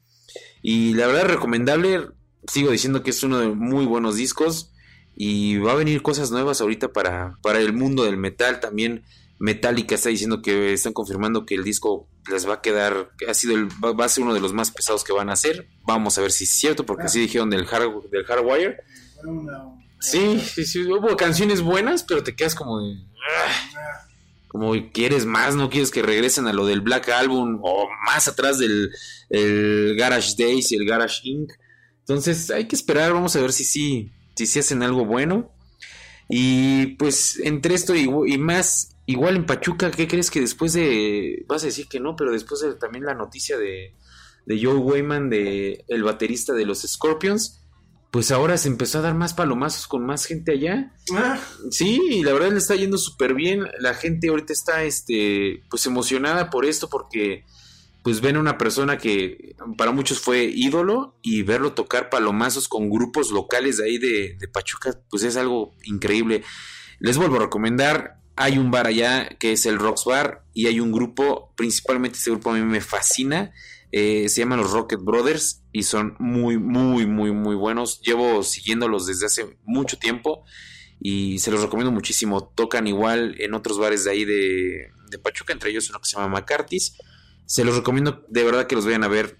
Muy buenos, traen este muy buen feeling y traen pues escuela, la verdad es que y su escuela son es muy buena, eh. Y entonces, pues entre esto y más, pues eso es lo, poco que ha salido de, de, la música, de lo nuevo que ha este ha habido. Vienen nuevos conciertos, vienen eh, nuevos eventos, el Metal Fest y eh, pues estén al pendiente de, de estas alineaciones que van a estar viniendo pues a estos conciertos de hablar, habrá que estar al tanto a ver qué pasa. Metallica, tocan Metallica. no, ya llevan cuántos años, hermano, llevan los años de la vida. De hecho, si no me equivoco, ayer se celebraban 10 años del orgullo, pasión y gloria de Metallica, ese concierto eh, magnífico que, que, fue este aquí en México, que de hecho grabaron el DVD, claro. y ya fueron 10 años, 10 años de eso, y para mí fue como si fuera ayer. Ya llevan los años de la vida Metallica. ¿No? Sí, fue, fue, fundado ahí en la maíz. Fue, tiene los mismos años que el Yeti, cabrón. Fue fundado en el 81. En 1981, ya no calculen. Este, obviamente por Lars Ulrich, eh, James Hetfield. Y pues llevan ya un rato, ¿no? Este. Sí, por supuesto, yo pienso que. Para mí, en lo, en lo, en lo personal, creo que han ya han caído, o sea, creo que han decaído bastante. Eh, yo creo que perdieron mucho el punch que tenían. Vamos a ver, ¿no? Vamos a ver qué. qué Pero es que es, yo creo que ya es diferente, ¿no, hermano? Es que, ¿cómo puedes comparar a un Metallica cuando tenían 17 años, 25 años, a un Metallica ahorita que ya James Hetfield, ¿ya cuántos años tiene? ¿50 y tantos? ¿55 de tener James Hetfield? O sea, ya lo ven como pues la multinacional que son, ¿no? Totalmente. ¿eh? Eh, como Kiss, por ejemplo. Kiss, Gene Simmons es totalmente un empresario que él te lo dice, o sea, él no fuma, no toma, no se droga y todo lo que busca es buscar este... Gene Simmons, ¿no? Del de Kiss no, se, no, no fuma, no toma. No, nada, ah, nada, nada. Su, este, su, su vicio más grande eran las mujeres. Y de hecho, dice él que entre él y había un este actor eh, porno, Ron Jeremy, si no me equivoco, que entre él y Ron Jeremy tenían el récord de haberse acostado con más mujeres en el mundo. Y estaban hablando de hasta de 5 mil mujeres. Pero de ahí en fuera, no fuma, no toma, no. nada. Se dedica exclusivamente a generar más dinero y dinero y dinero, y para él es todo dinero. No sabía, ¿eh? yo pensé que el Gene Simmons estaba como un poquito con la onda como pues como el Ozzy Osbourne, ¿no? Que pues el Ozzy Osbourne no se metía el dedo porque yo creo que no le cabía, cabrón. Oye, pero es sorprendente, ¿no? Cuando uno se metió en la farmacia encima y siguen vivos. ¿Siguen vivos? Bueno, pues ya viste a Mick Jagger. Y ajá, que después de la operación, ¿no? Que de Sí. hacer cómo está ahorita. Este, sacaron un video donde el señor sigue bailando y se, sigue bailando como si nada, ¿eh? Y yo nada más salgo de mi casa y me doy en las rodillas y ya, hasta- ya sé si va a llover o no va a llover. Ese Mick Jagger tiene 75 años Échale. y todavía está planteándose el, el- el salir de gira, el salir a hacer touring, que el touring es pesado, no creen que nada más es este estar en el desmadre y ya, ¿no? O sea, el, el touring es, es bastante pesado, ¿eh? No, sí están cañones. No, yo, están muy cañones. yo no puedo decir, yo, me, yo ya me siento ya deshecho. Imagínate, ellos 75 años y, y siguen rockeando. No, bueno, se nos que poner al tiro, ¿eh? Si no, no vamos a llevar ni, a la- ni, a la- ni al retiro, ¿eh? Ya no sé ni qué es, ya no sé si las dietas sanas es lo que tenemos que hacer o llevar la vida que ellos estaban llevando. Yo porque creo, ¿eh? Creo que tanta droga y tanto alcohol es lo que lo ha mantenido, ¿eh? lo que a mí me sorprendía era el vocalista de, de Motorhead, Lemmy Kilmister. Ups. Ese güey ya se tomaba una botella de Jack diaria, diaria, y ve cuántos años, o sea, siguió y siguió y siguió. Digo, ya falleció el señor, pero falleció ya grande. Y de hecho, él- una de sus frases célebres era que no recordaba el, el verano del 76, pero fue el mejor verano que tuvo, ¿no? Entonces, está, está cañón. Fíjate que hablando de músicos enigmáticos y músicos longevos, la semana pasada falleció Leon Redbone, un músico muy enigmático de los años 70 que murió, escúchenlo ustedes muy bien, murió a los 127 años, así como lo están escuchando, 127 años, Leon Redbone, eh, él era eh, vocalista y guitarrista que mucho tiempo pues se dedicó a tocar jazz, ragtime, eh, murió el jueves pasado, de acuerdo a un, comunicado de su familia. La carrera de Redmond comenzó, bueno, de alguna forma tuvo un impulso bastante amplio en lo que fueron los años 1970, cuando Bob Dylan lo conoció a él en el Mariposa Folk Festival en Ontario, Canadá, y reconoció su, eh, pues, su performance, su, actuación, ¿no? Dylan dijo que si él alguna vez comenzaba una, una disquera, él estaría firmando a Redmond. Y de hecho lo comentó en una, una entrevista para Rolling Stone en 1974. Él comenta que León me interesa. Dice, he escuchado que él tiene pues de cualquier edad, desde los 25 hasta los 60 años, y he estado a unos metros de él, y no te, no te puedo decir con seguridad, pero tienes que, que, que, que verlo, ¿no? Él... Eh, en un momento pues hace al viejo Jimmy Rogers, se voltea y hace un Robert Johnson, ¿no? Dylan pues no fue el único que nunca supo realmente la edad real de Red Bull, desde que realmente pues este artista jamás contestó directamente eh, preguntas acerca de su origen o de su edad.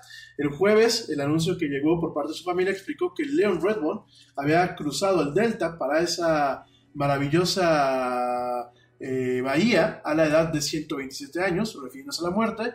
Él se ha ido con, de este mundo con su guitarra, su acompañante Robert y una simple ovación por parte de su sombrero. Él en alguna entrevista comentó que él no hace nada misterioso a propósito, eh, él es más aburrido de lo que piensan, pero eso no significa que, eh, bueno, que él es menos abierto de lo que piensan, pero que no significa que fuera misterioso, sencillamente significa que no esté inclinado a tocar ciertos temas. En algún momento eh, se comentó que dijo Redbone en su momento, ¿no?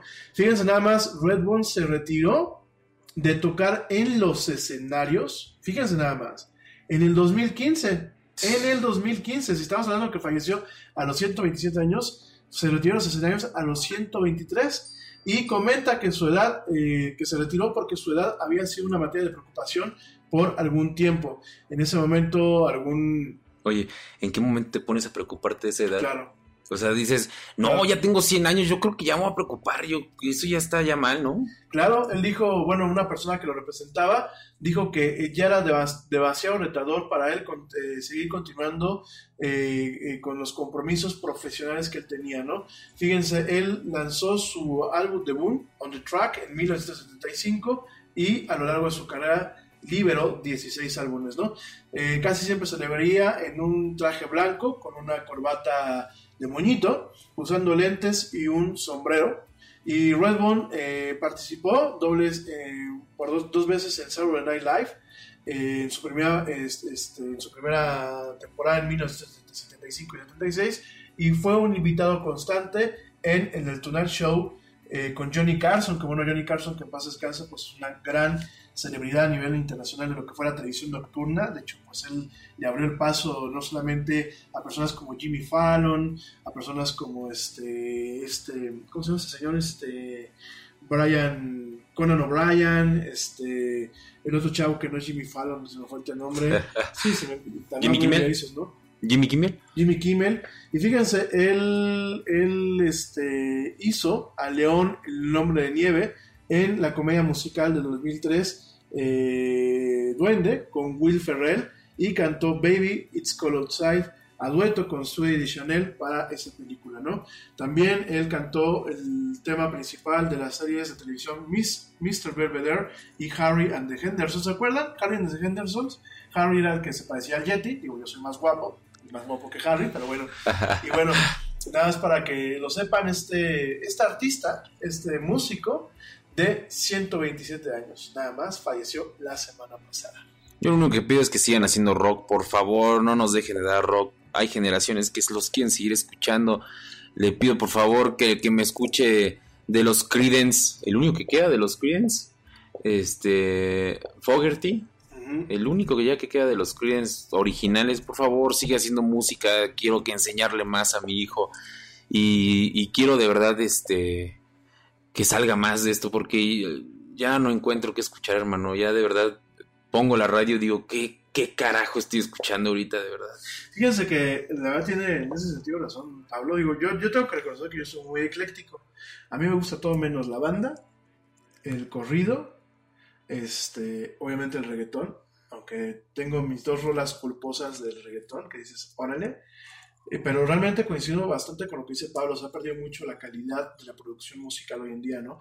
Aunque a mí me gusta mucho el pop, ya escuchas, por ejemplo, a Beyoncé, y ya la estado volviendo a escuchar por enésima vez, ¿no? No tienen propuestas innovadoras. En el tema del rock me queda muy claro, no tenemos realmente bandas, eh, bandas adecuadas, yo creo que no tenemos, ¿no? Por ahí habían dicho que Limp Bizkit iba, a, iba a regresar. Sí, de hecho, ellos también, los que ya habían entrado al estudio con la alineación completa, era la alineación original, ¿eh? Era ACDC. También se había escuchado que iba a entrar de nuevo este, al estudio. Y lo digo así con la alineación original porque uno de sus, eh, de sus integrantes eh, tenía ya problemas mentales. Ya lo habían este, ingresado, si no me equivoco, a un manicomio. Entonces estaba fuerte la situación y ahorita como que no sé si es como un hilo de pues de conciencia o no sé qué será el, el, poder del rock, pero regresaron de nuevo a los estudios Limbiskit ya tiene muchísimo tiempo que no han sacado sí. nada. De hecho, supuestamente en el 2018 estaban grabando uh -huh. su sexto eh, álbum de estudio. Iban a venir a Querétaro, hermano. Iban a venir a Querétaro, Stampede de los de Stampede of the Disco Elephants. Uh -huh. Todavía no lo liberan. Eh, de hecho, lo empezaron a grabar el, el, el año pasado.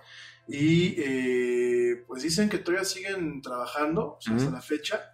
Todavía en noviembre del año pasado comentaron que había, había chamba, pero pues no lo han lanzado, ¿no? Realmente... No, y de hecho, de hecho, este, una de las canciones de este nuevo disco, que es muy buena, se llama Ready to Go, sí. salió en, en, el 2013, 2013, pero ya no sacaron más. Ya no sacaron más. Y es que también son, ha habido muchas este, peleas entre lo que, bueno, hubo muchas peleas entre su guitarrista principal y, y del vocalista, entre Wes Borland y Fred Durst. Entonces no se ponían de acuerdo y no sabían este cómo hacerle y, y qué iban a sacar y eso, pero pues era una banda que era que fue muy buena. De hecho, pues a ellos se les atribuye que pues ellos destruyeron la música disco uh -huh. en su momento. De hecho, hasta hay una, hay una parodia en la película de Deadpool de esto. Y fue una, es una banda muy buena, pero también se han, este, se ha polarizado muchísimo. Entonces, ¿qué esperar? ¿Qué esperar de las nuevas producciones?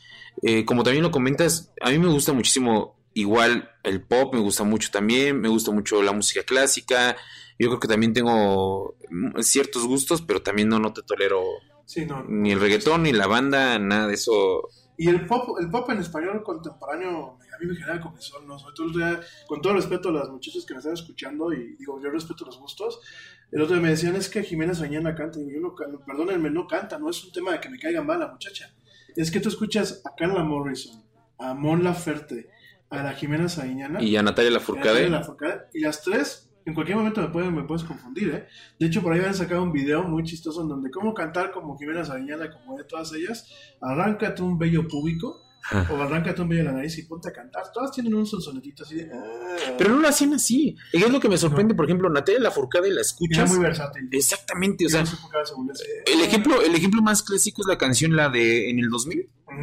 Eh, o sea, de ahí no canta como está cantando ahorita Natalia Lafourcade. Eso es como que siento que, que, que lo, no sé por qué lo hacen de ese modo. O sea, no, no. Fíjate que de otro grupo que ahorita me acabas de acordar, mi querido Pablito, es de Offspring. Este, Ey, eso lo, ese tuve la oportunidad de verlos en el Not Fest de hace dos años y reventaron, ¿eh? Reventaron a la De hecho, gente. para dicen que idea. están trabajando ya en su décimo álbum de estudio, probablemente para lanzarse ahora en el 2019, en el 2020.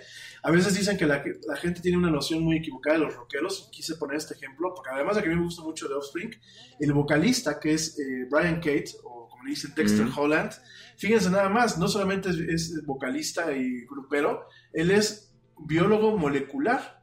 De hecho, él tiene ya un doctorado, un doctorado en lo que es el laboratorio de oncología viral y eh, investigación de prote- proteómicos en la Keck School of Medicine, en donde, bueno, en el 2013, Holland y algunos otros autores publicaron un paper, una investigación en torno a lo que es el microRNA, lo que es el RNA, pero pequeño, en el torno de los genomas del HIV, ¿no?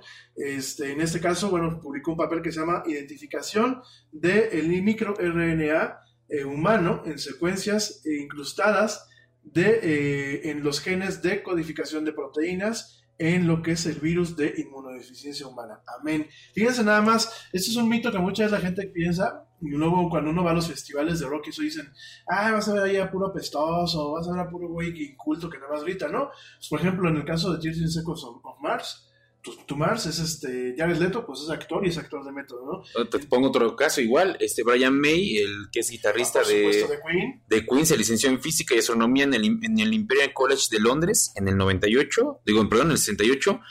Tiene un doctorado en astrofísica, eh, estudió el reflejo de la luz del polvo interplanetario en el sistema solar, tiene una tesis, o sea, tiene tantas cosas que te quedas como de, ¿y y cómo le haces, compa, no? Para estar, Sí.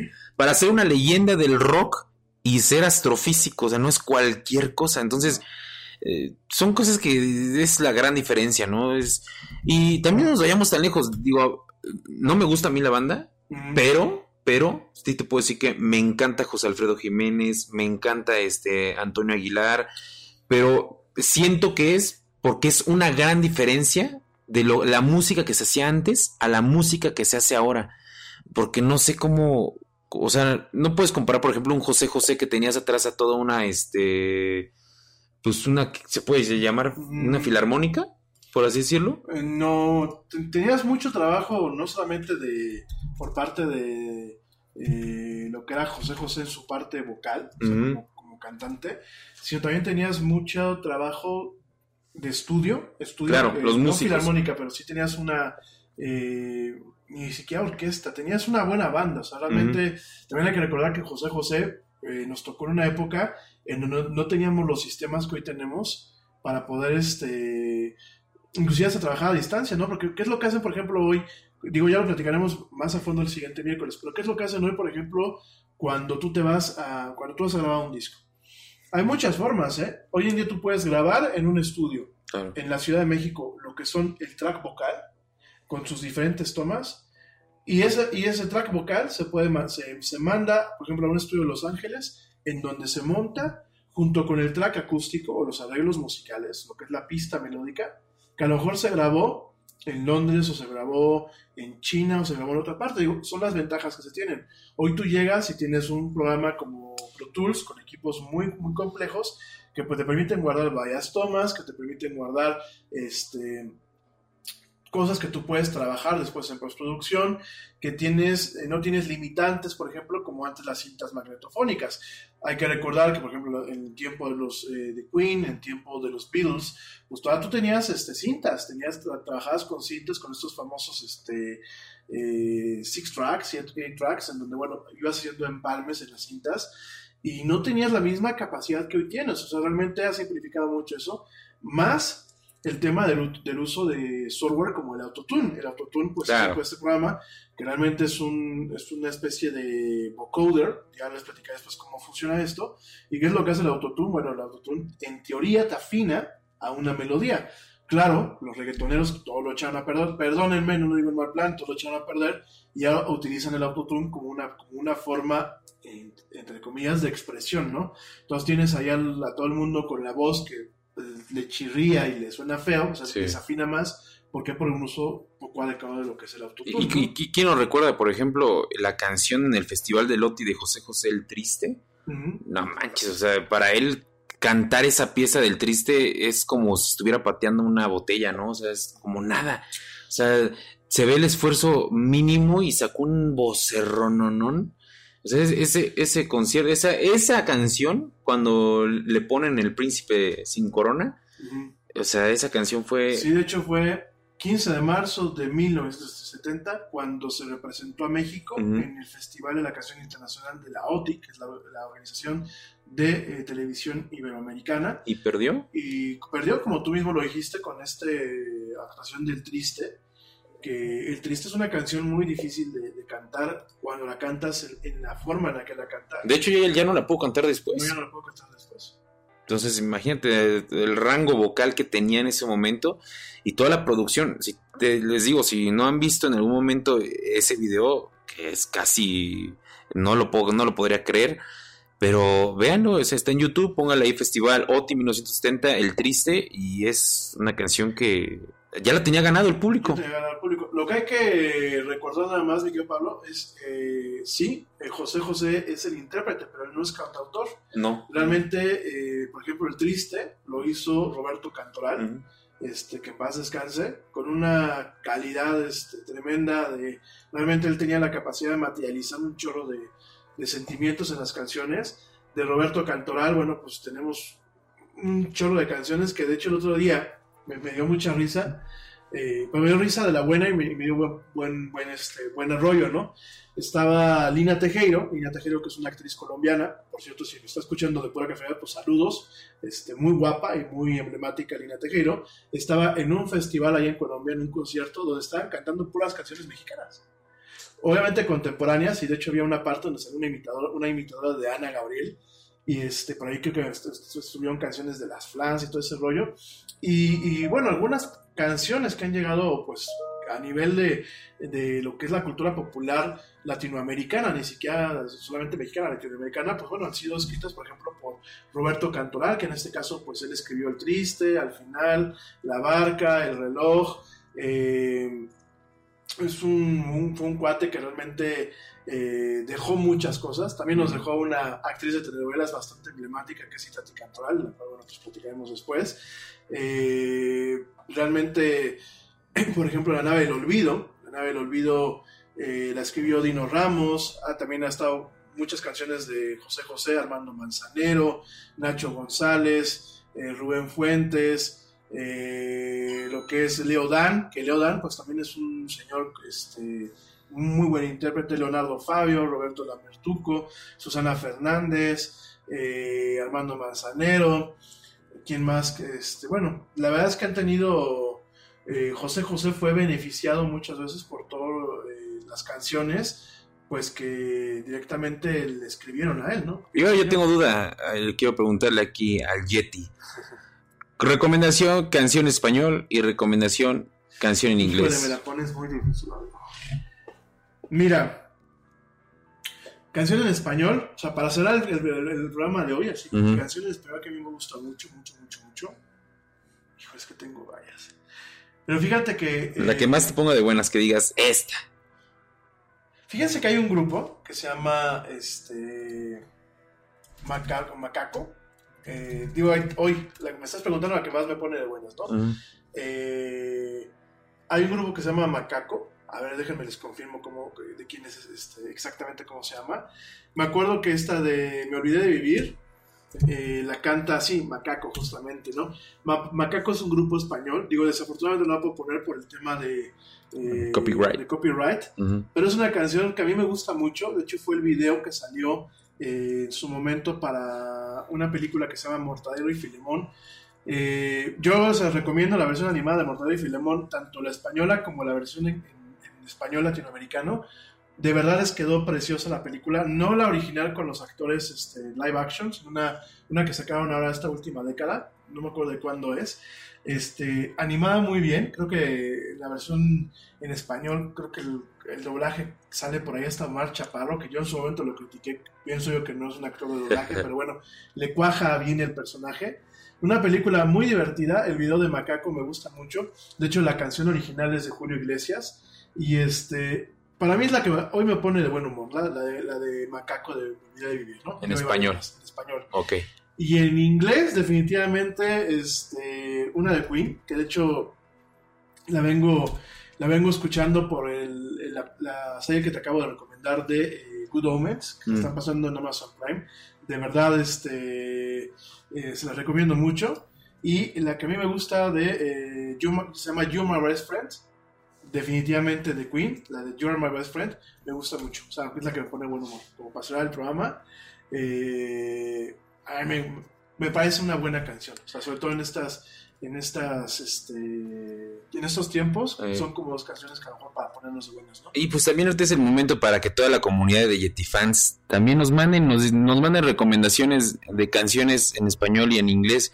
¿Qué te hace ponerte de buenas? ¿Qué hace que, que esa música o esas canciones te hagan a ti un buen feeling? A mí, la neta, la neta, en español, que me pone muy bien eh, y que me pone muy de buenas, no sé por qué. Es nueva esta canción, de hecho, o sea, nueva en el sentido de que me acaba de llegar. Se llama La casita de Oscar Chávez. Escúchenla, muy buena, ¿eh? es como muy buena crítica. Y eh, en, en inglés, híjole, es que en inglés tengo varias, pero hay una que se llama eh, Born on the Bayou de los Creedence, que esa me encanta, me hace recordar a, a mi abuelo. Y se la recomiendo mucho, de verdad. Hay que compartirnos la música y hay que ver cómo está. Voy a escuchar esa canción que dices tú. Sí, está, a mí me gusta mucho. Y la de Queen es un clásico. De hecho, este. Bueno, ¿qué canción de Queen no es un clásico, no? Pero de Queen me gusta mucho de You're My Best Friend. Me gusta mucho porque, aparte, arranca muy animada. Eh, los acordes de Brian May en la guitarra se escuchan, pero claramente en esa Es que. Brian May es otra cosa, hermano. Saludos a mi querido primo que me dice que va 1-1 en el partido entre las repúblicas bolivarianas de Venezuela y de México. Pinche el perdón por lo de pinche, pero este, pues sí, 1-1 en el partido entre las repúblicas bolivarianas de Venezuela y de México. En fin, saludos Blanquita, gracias por escucharme, saludos teacher, saludos rápidamente, déjenme mandar saludos a, la- a mi gente de Instagram que dicen que nunca los saludó, espérenme, déjenme jalar el- aquí el, dejé el teléfono afuera de la cabina, pero bueno, aquí tenemos a la mano, espérenme, espérenme, espérenme, espérenme. Ya bueno, platicamos de otros temas que también por ahí tenemos pendientes. Eh, ah, me pusieron por acá que no puse los, no platiqué de los Eternals, que nada más me hice tonto. Pues ya mañana lo platicamos con un poquito más de calma. Y rápidamente quiero mandar eh, saludos a Santalle Music, a Ange Flostar, que bueno, me ha estado escuchando. Saludos a Ange Flostar desde Colombia, que tiene ahí su página de, de bloguera de espectáculos. A Inamara también saludos. eh, saludos también a Moni Castillo, que dice que luego no la saludo. Saludos a mi querida amiga Moni. A donde quiera que estés, yo no sé si ya estás en Querétaro o estás en México en la Ciudad de México, pero donde estés, pues te mando un saludo. También a Claudia Adri, eh, que pues nos escucha allá en Vancouver, en el canal de la Columbia Británica. Saludos a Alejandro Gaitán. Saludos a Luis Nieves, que también, bueno, nos está mandando saludos. Y a Luis, I am yo soy, que eh, luego nos ve también por, este, por Facebook. Saludos también a mi amigo Alan Beristain, el viejo horrendo. Saludos a Ernesto Carbó, por supuesto. Saludos también a mi buen amigo George de Negra, que también por aquí nos escucha. Eh, rápidamente, también a la gente de Facebook. Bueno, pues saludos a Edgar, saludos a, a David Reyes Cepeda, que ya está muy calladito, pero pues aquí andamos, saludos a Rebeca Huerta, a Paco Guillén Flores, que luego no lo mando a saludar, pero no se me olvida que aquí andas, saludos a Sofi Fuentes Gasca, y eh, bueno, pues nada más, de momento nada más, y la gente que ya manda a saludar, si hay alguien más que, que los salude, y bueno, este, ya nos queda pues, ya casi nada de programa, mi querido Pablín, este, algo que quieras ya dejar para, ya realmente ya estamos con el tiempo encima, algo que quieras dejar, ¿vas a ir a ver ahorita Godzilla? Yo creo que sí. Yo me voy a lanzar a ver. dirás, este, qué tal está. Vamos a, vamos a dar una calificación porque ayer fue un amigo y salió, dice que se salió antes de la sala porque está, según él, pésima. Entonces me sorprende, es Godzilla. Está cañón, ¿no? Sí. Oigan, y hay una promoción, hay que aprovecharla, en donde Cinépolis está ofreciendo boletos para Avengers Endgame en 15 pesos. Para Eh. aquellos que la quieran volver a ver. Esto porque están tratando de hacer una campaña en donde sea la película, creo que más vista a nivel muy internacional, una cosa así. Entonces aprovechen si alguien la quiere volver a ir a ver o no la ha visto, muy recomendada. Eh, digo, es miércoles, pero series para el fin de semana, definitivamente Good Omens, véanla. Eh, Chernobyl, aunque pues nos agarre la Cherno, depresión. sí. Este, Mindhunter, a mí me, me sigue gustando mucho la actuación este, de Anna Torv, me fascina, en que sale como una, una profesora, una científica en esa serie. Eh, vienen varios estrenos que bueno, ya estaremos platicando el día de mañana con más tranquilidad. Y películas, pues John Wick 3, hay que irla a ver, definitivamente, ya lo platicamos la próxima semana. Eh, también, por supuesto, eh, pues, ¿alguna otra más? Pues la de los hombres X, digo, una cosa es lo que la crítica diga, otra cosa es que a lo mejor nos pueda gustar. Claro. Y la de Godzilla, ¿no? Sobre todo por ver pues, el Godzilla cómo se agarra a catorrazos con quién, aquí en el Popocatépetl. Aquí en se- México, no sé pues, si Sí, si hay- grabaron en algunas partes, ¿no? A ver, Godzilla, según yo grabaron algunas partes, aquí, bueno, pusieron una parte donde se ve el Godzilla ahí en el... Y aparte, si les gustó, por ejemplo, la película de Kong, que salió ah, creo que hace dos años, salió y fue muy buena la película, la última película de Kong. Es el universo cinematográfico que va este, a absorber a Godzilla y a todas estas, eh, toda esta historia que está ahorita en el cine. Yo creo que la siguiente que van a sacar ya va a ser la de Kong contra Godzilla o Kong y Godzilla, algo tiene que ver, pero fue muy buena. Entonces, no sé por qué mi amigo salió muy decepcionado ayer, entonces por eso me da como mucha cosquilla de ir ahorita a ver. Sí, de hecho, bueno, eh, esta última película de Godzilla King of Monsters está dirigida por Michael Doherty, que, eh, bueno, pues ha trabajado en los guiones con- junto con Dan Harris para las películas de Brian Singer como X2, El Retorno de Superman. Eh, también él en su momento dirigió, coescribió y produjo la película Krampus, que es este mito del Santa Claus maligno eh, nórdico. Y bueno, pues Godzilla King of Monsters, que eh, pues yo creo que pinta. Quiero, quiero pensar que pinta bien, ¿no? Este, Godzilla King of Monsters. Por ahí, bueno, ya está programada una secuela, como bien lo dice Pablo, que es Godzilla vs. Kong, que bueno, está pensada que se lance el año que viene, en marzo. Eh, pues lo que va de, lo, de que salió Godzilla King of Monsters en la semana pasada, lleva recaudado 187 millones a nivel mundial. Ha tenido críticas variadas por parte de los críticos, con eh, reconocimiento por sus efectos visuales, score musical y secuencias de acción, pero crítica por el desarrollo de los personajes humanos y la narrativa en general, ¿no? De hecho, bueno, pues por ahí, hasta donde yo me, yo me acuerdo, una parte de Godzilla sale por ahí este, en la Ciudad de México, ahí peleando, agarrándose a, a, a- cocolazos este, por el popo. Fue lo que yo me quedé. Digo, habrá que ir a ver. Ya me, ya me platicarás qué tal está la película, me quedo Pablo. Ya está. Bueno, mi gente, pues ya nos vamos. Mil, mil gracias por acompañarnos, como siempre, en esta emisión en vivo. Y a la gente que me está escuchando en diferido, pues también mil, mil gracias. Eh, les mando un fuerte abrazo. Ah, saludos a Marga de la Huerta y a Lu Chávez. No se me olvidaron, ya sé que ustedes también me escuchan. Bueno, les mando un fuerte abrazo, un fuerte saludo a todos. Pablín, ¿quieres mandar saludos a alguien? Sí, hermano, saludos a toda la comunidad de la ETA ESI, a, mi amiguísimo Israel, a mi amigo Luis Augusto, a mi profesora Ivette, a mi profesor, a mi profesor Hugo, eh, muy buenos profesores, a toda mi familia, a mi mamá y este, a todos los que me están escuchando y a toda la comunidad de Yeti Fans. Muchas gracias por recibirme aquí otra vez este miércoles y el miércoles que viene vamos a estar aquí de nuevo. Por supuesto, aquí te esperamos, mi querido Pablo. Saludos a mis amigas allá en Colombia y en Costa Rica. A las, por ahí dijo alguien que las groupies del Yeti, ¿no? Saludos allá a mis amigas, sobre todo a mis amigas en Barranquilla, en Bogotá y en Cali. Gracias, gracias por escribirme. También saludos a la gente que me escucha en Cartagena, no creo que se me olvida. Y bueno, saludos a toda la gente también allá en San José, Costa Rica. Saludos allá a mi gente en Madrid, no la nombré, pero no aparece en las estadísticas, pero sé que de ahí me escuchan. Y por supuesto, saludos a la gente que me escucha en otras partes allá en España. En fin, gente, pues nosotros nos despedimos. Mil gracias por todo. Espero que tengan un excelente miércoles, que pasen una excelente noche. Está lloviendo, tengan cuidado con preferible llegar tarde a no llegar. Tengan una excelente noche, pásenla padrísimo. A la gente que me está escuchando en diferido, que me está escuchando a Pablo y a mí en diferido, tengan un excelente día o una excelente tarde, dependiendo desde dónde y cómo nos escuchen. Gracias a todos. Yo soy Rami Loaiza. Yo soy Pablo Marín. Y esto fue la Yeti, como dice el tío Yeti. Vámonos. ¿Por qué? Porque aquí espanta. No, porque ya nos vieron, Pablín. Aunque también está padre, pero aquí nos espantan. En fin, vámonos porque ya nos vieron. Nos escuchamos el día de mañana. Aquí en la Yeti Cueva. En la Yeti Cueva. Gracias, Pablito. Esto fue la era del Yeti. Eso es todo.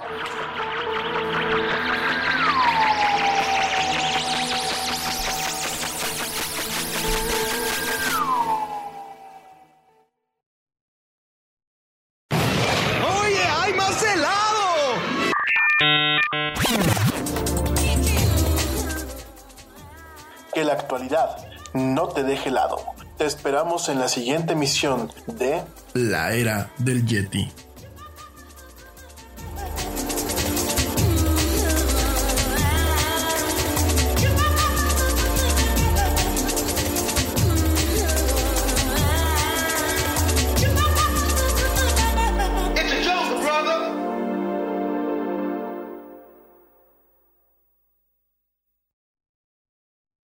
Nada es más importante que la salud de tu familia, y hoy todos buscamos un sistema inmunológico fuerte y una mejor nutrición. Es por eso que los huevos Egglands Best te brindan más a ti y a tu familia. En comparación con los huevos ordinarios, Egglands Best te ofrece 6 veces más vitamina D y 10 veces más vitamina E, además de muchos otros nutrientes importantes, junto con ese sabor delicioso y fresco de la granja que a ti y a tu familia les encanta. Todos queremos lo mejor para nuestras familias. Entonces, ¿por qué no los mejores huevos? Solo Egglands Best. Mejor sabor, mejor nutrición, mejores huevos. Nada es más importante que la salud de tu familia, y hoy todos buscamos un sistema inmunológico fuerte y una mejor nutrición. Es por eso que los huevos Egglands Best te brindan más a ti y a tu familia. En comparación con los huevos ordinarios, Egglands Best te ofrece 6 veces más vitamina D y 10 veces más vitamina E, además de muchos otros nutrientes importantes, junto con ese sabor delicioso y fresco de la granja que a ti y a tu familia les encanta. Todos queremos lo mejor para nuestras familias. Entonces, ¿por qué no los mejores huevos? Solo Egglands Best. Mejor sabor, mejor nutrición, mejores huevos.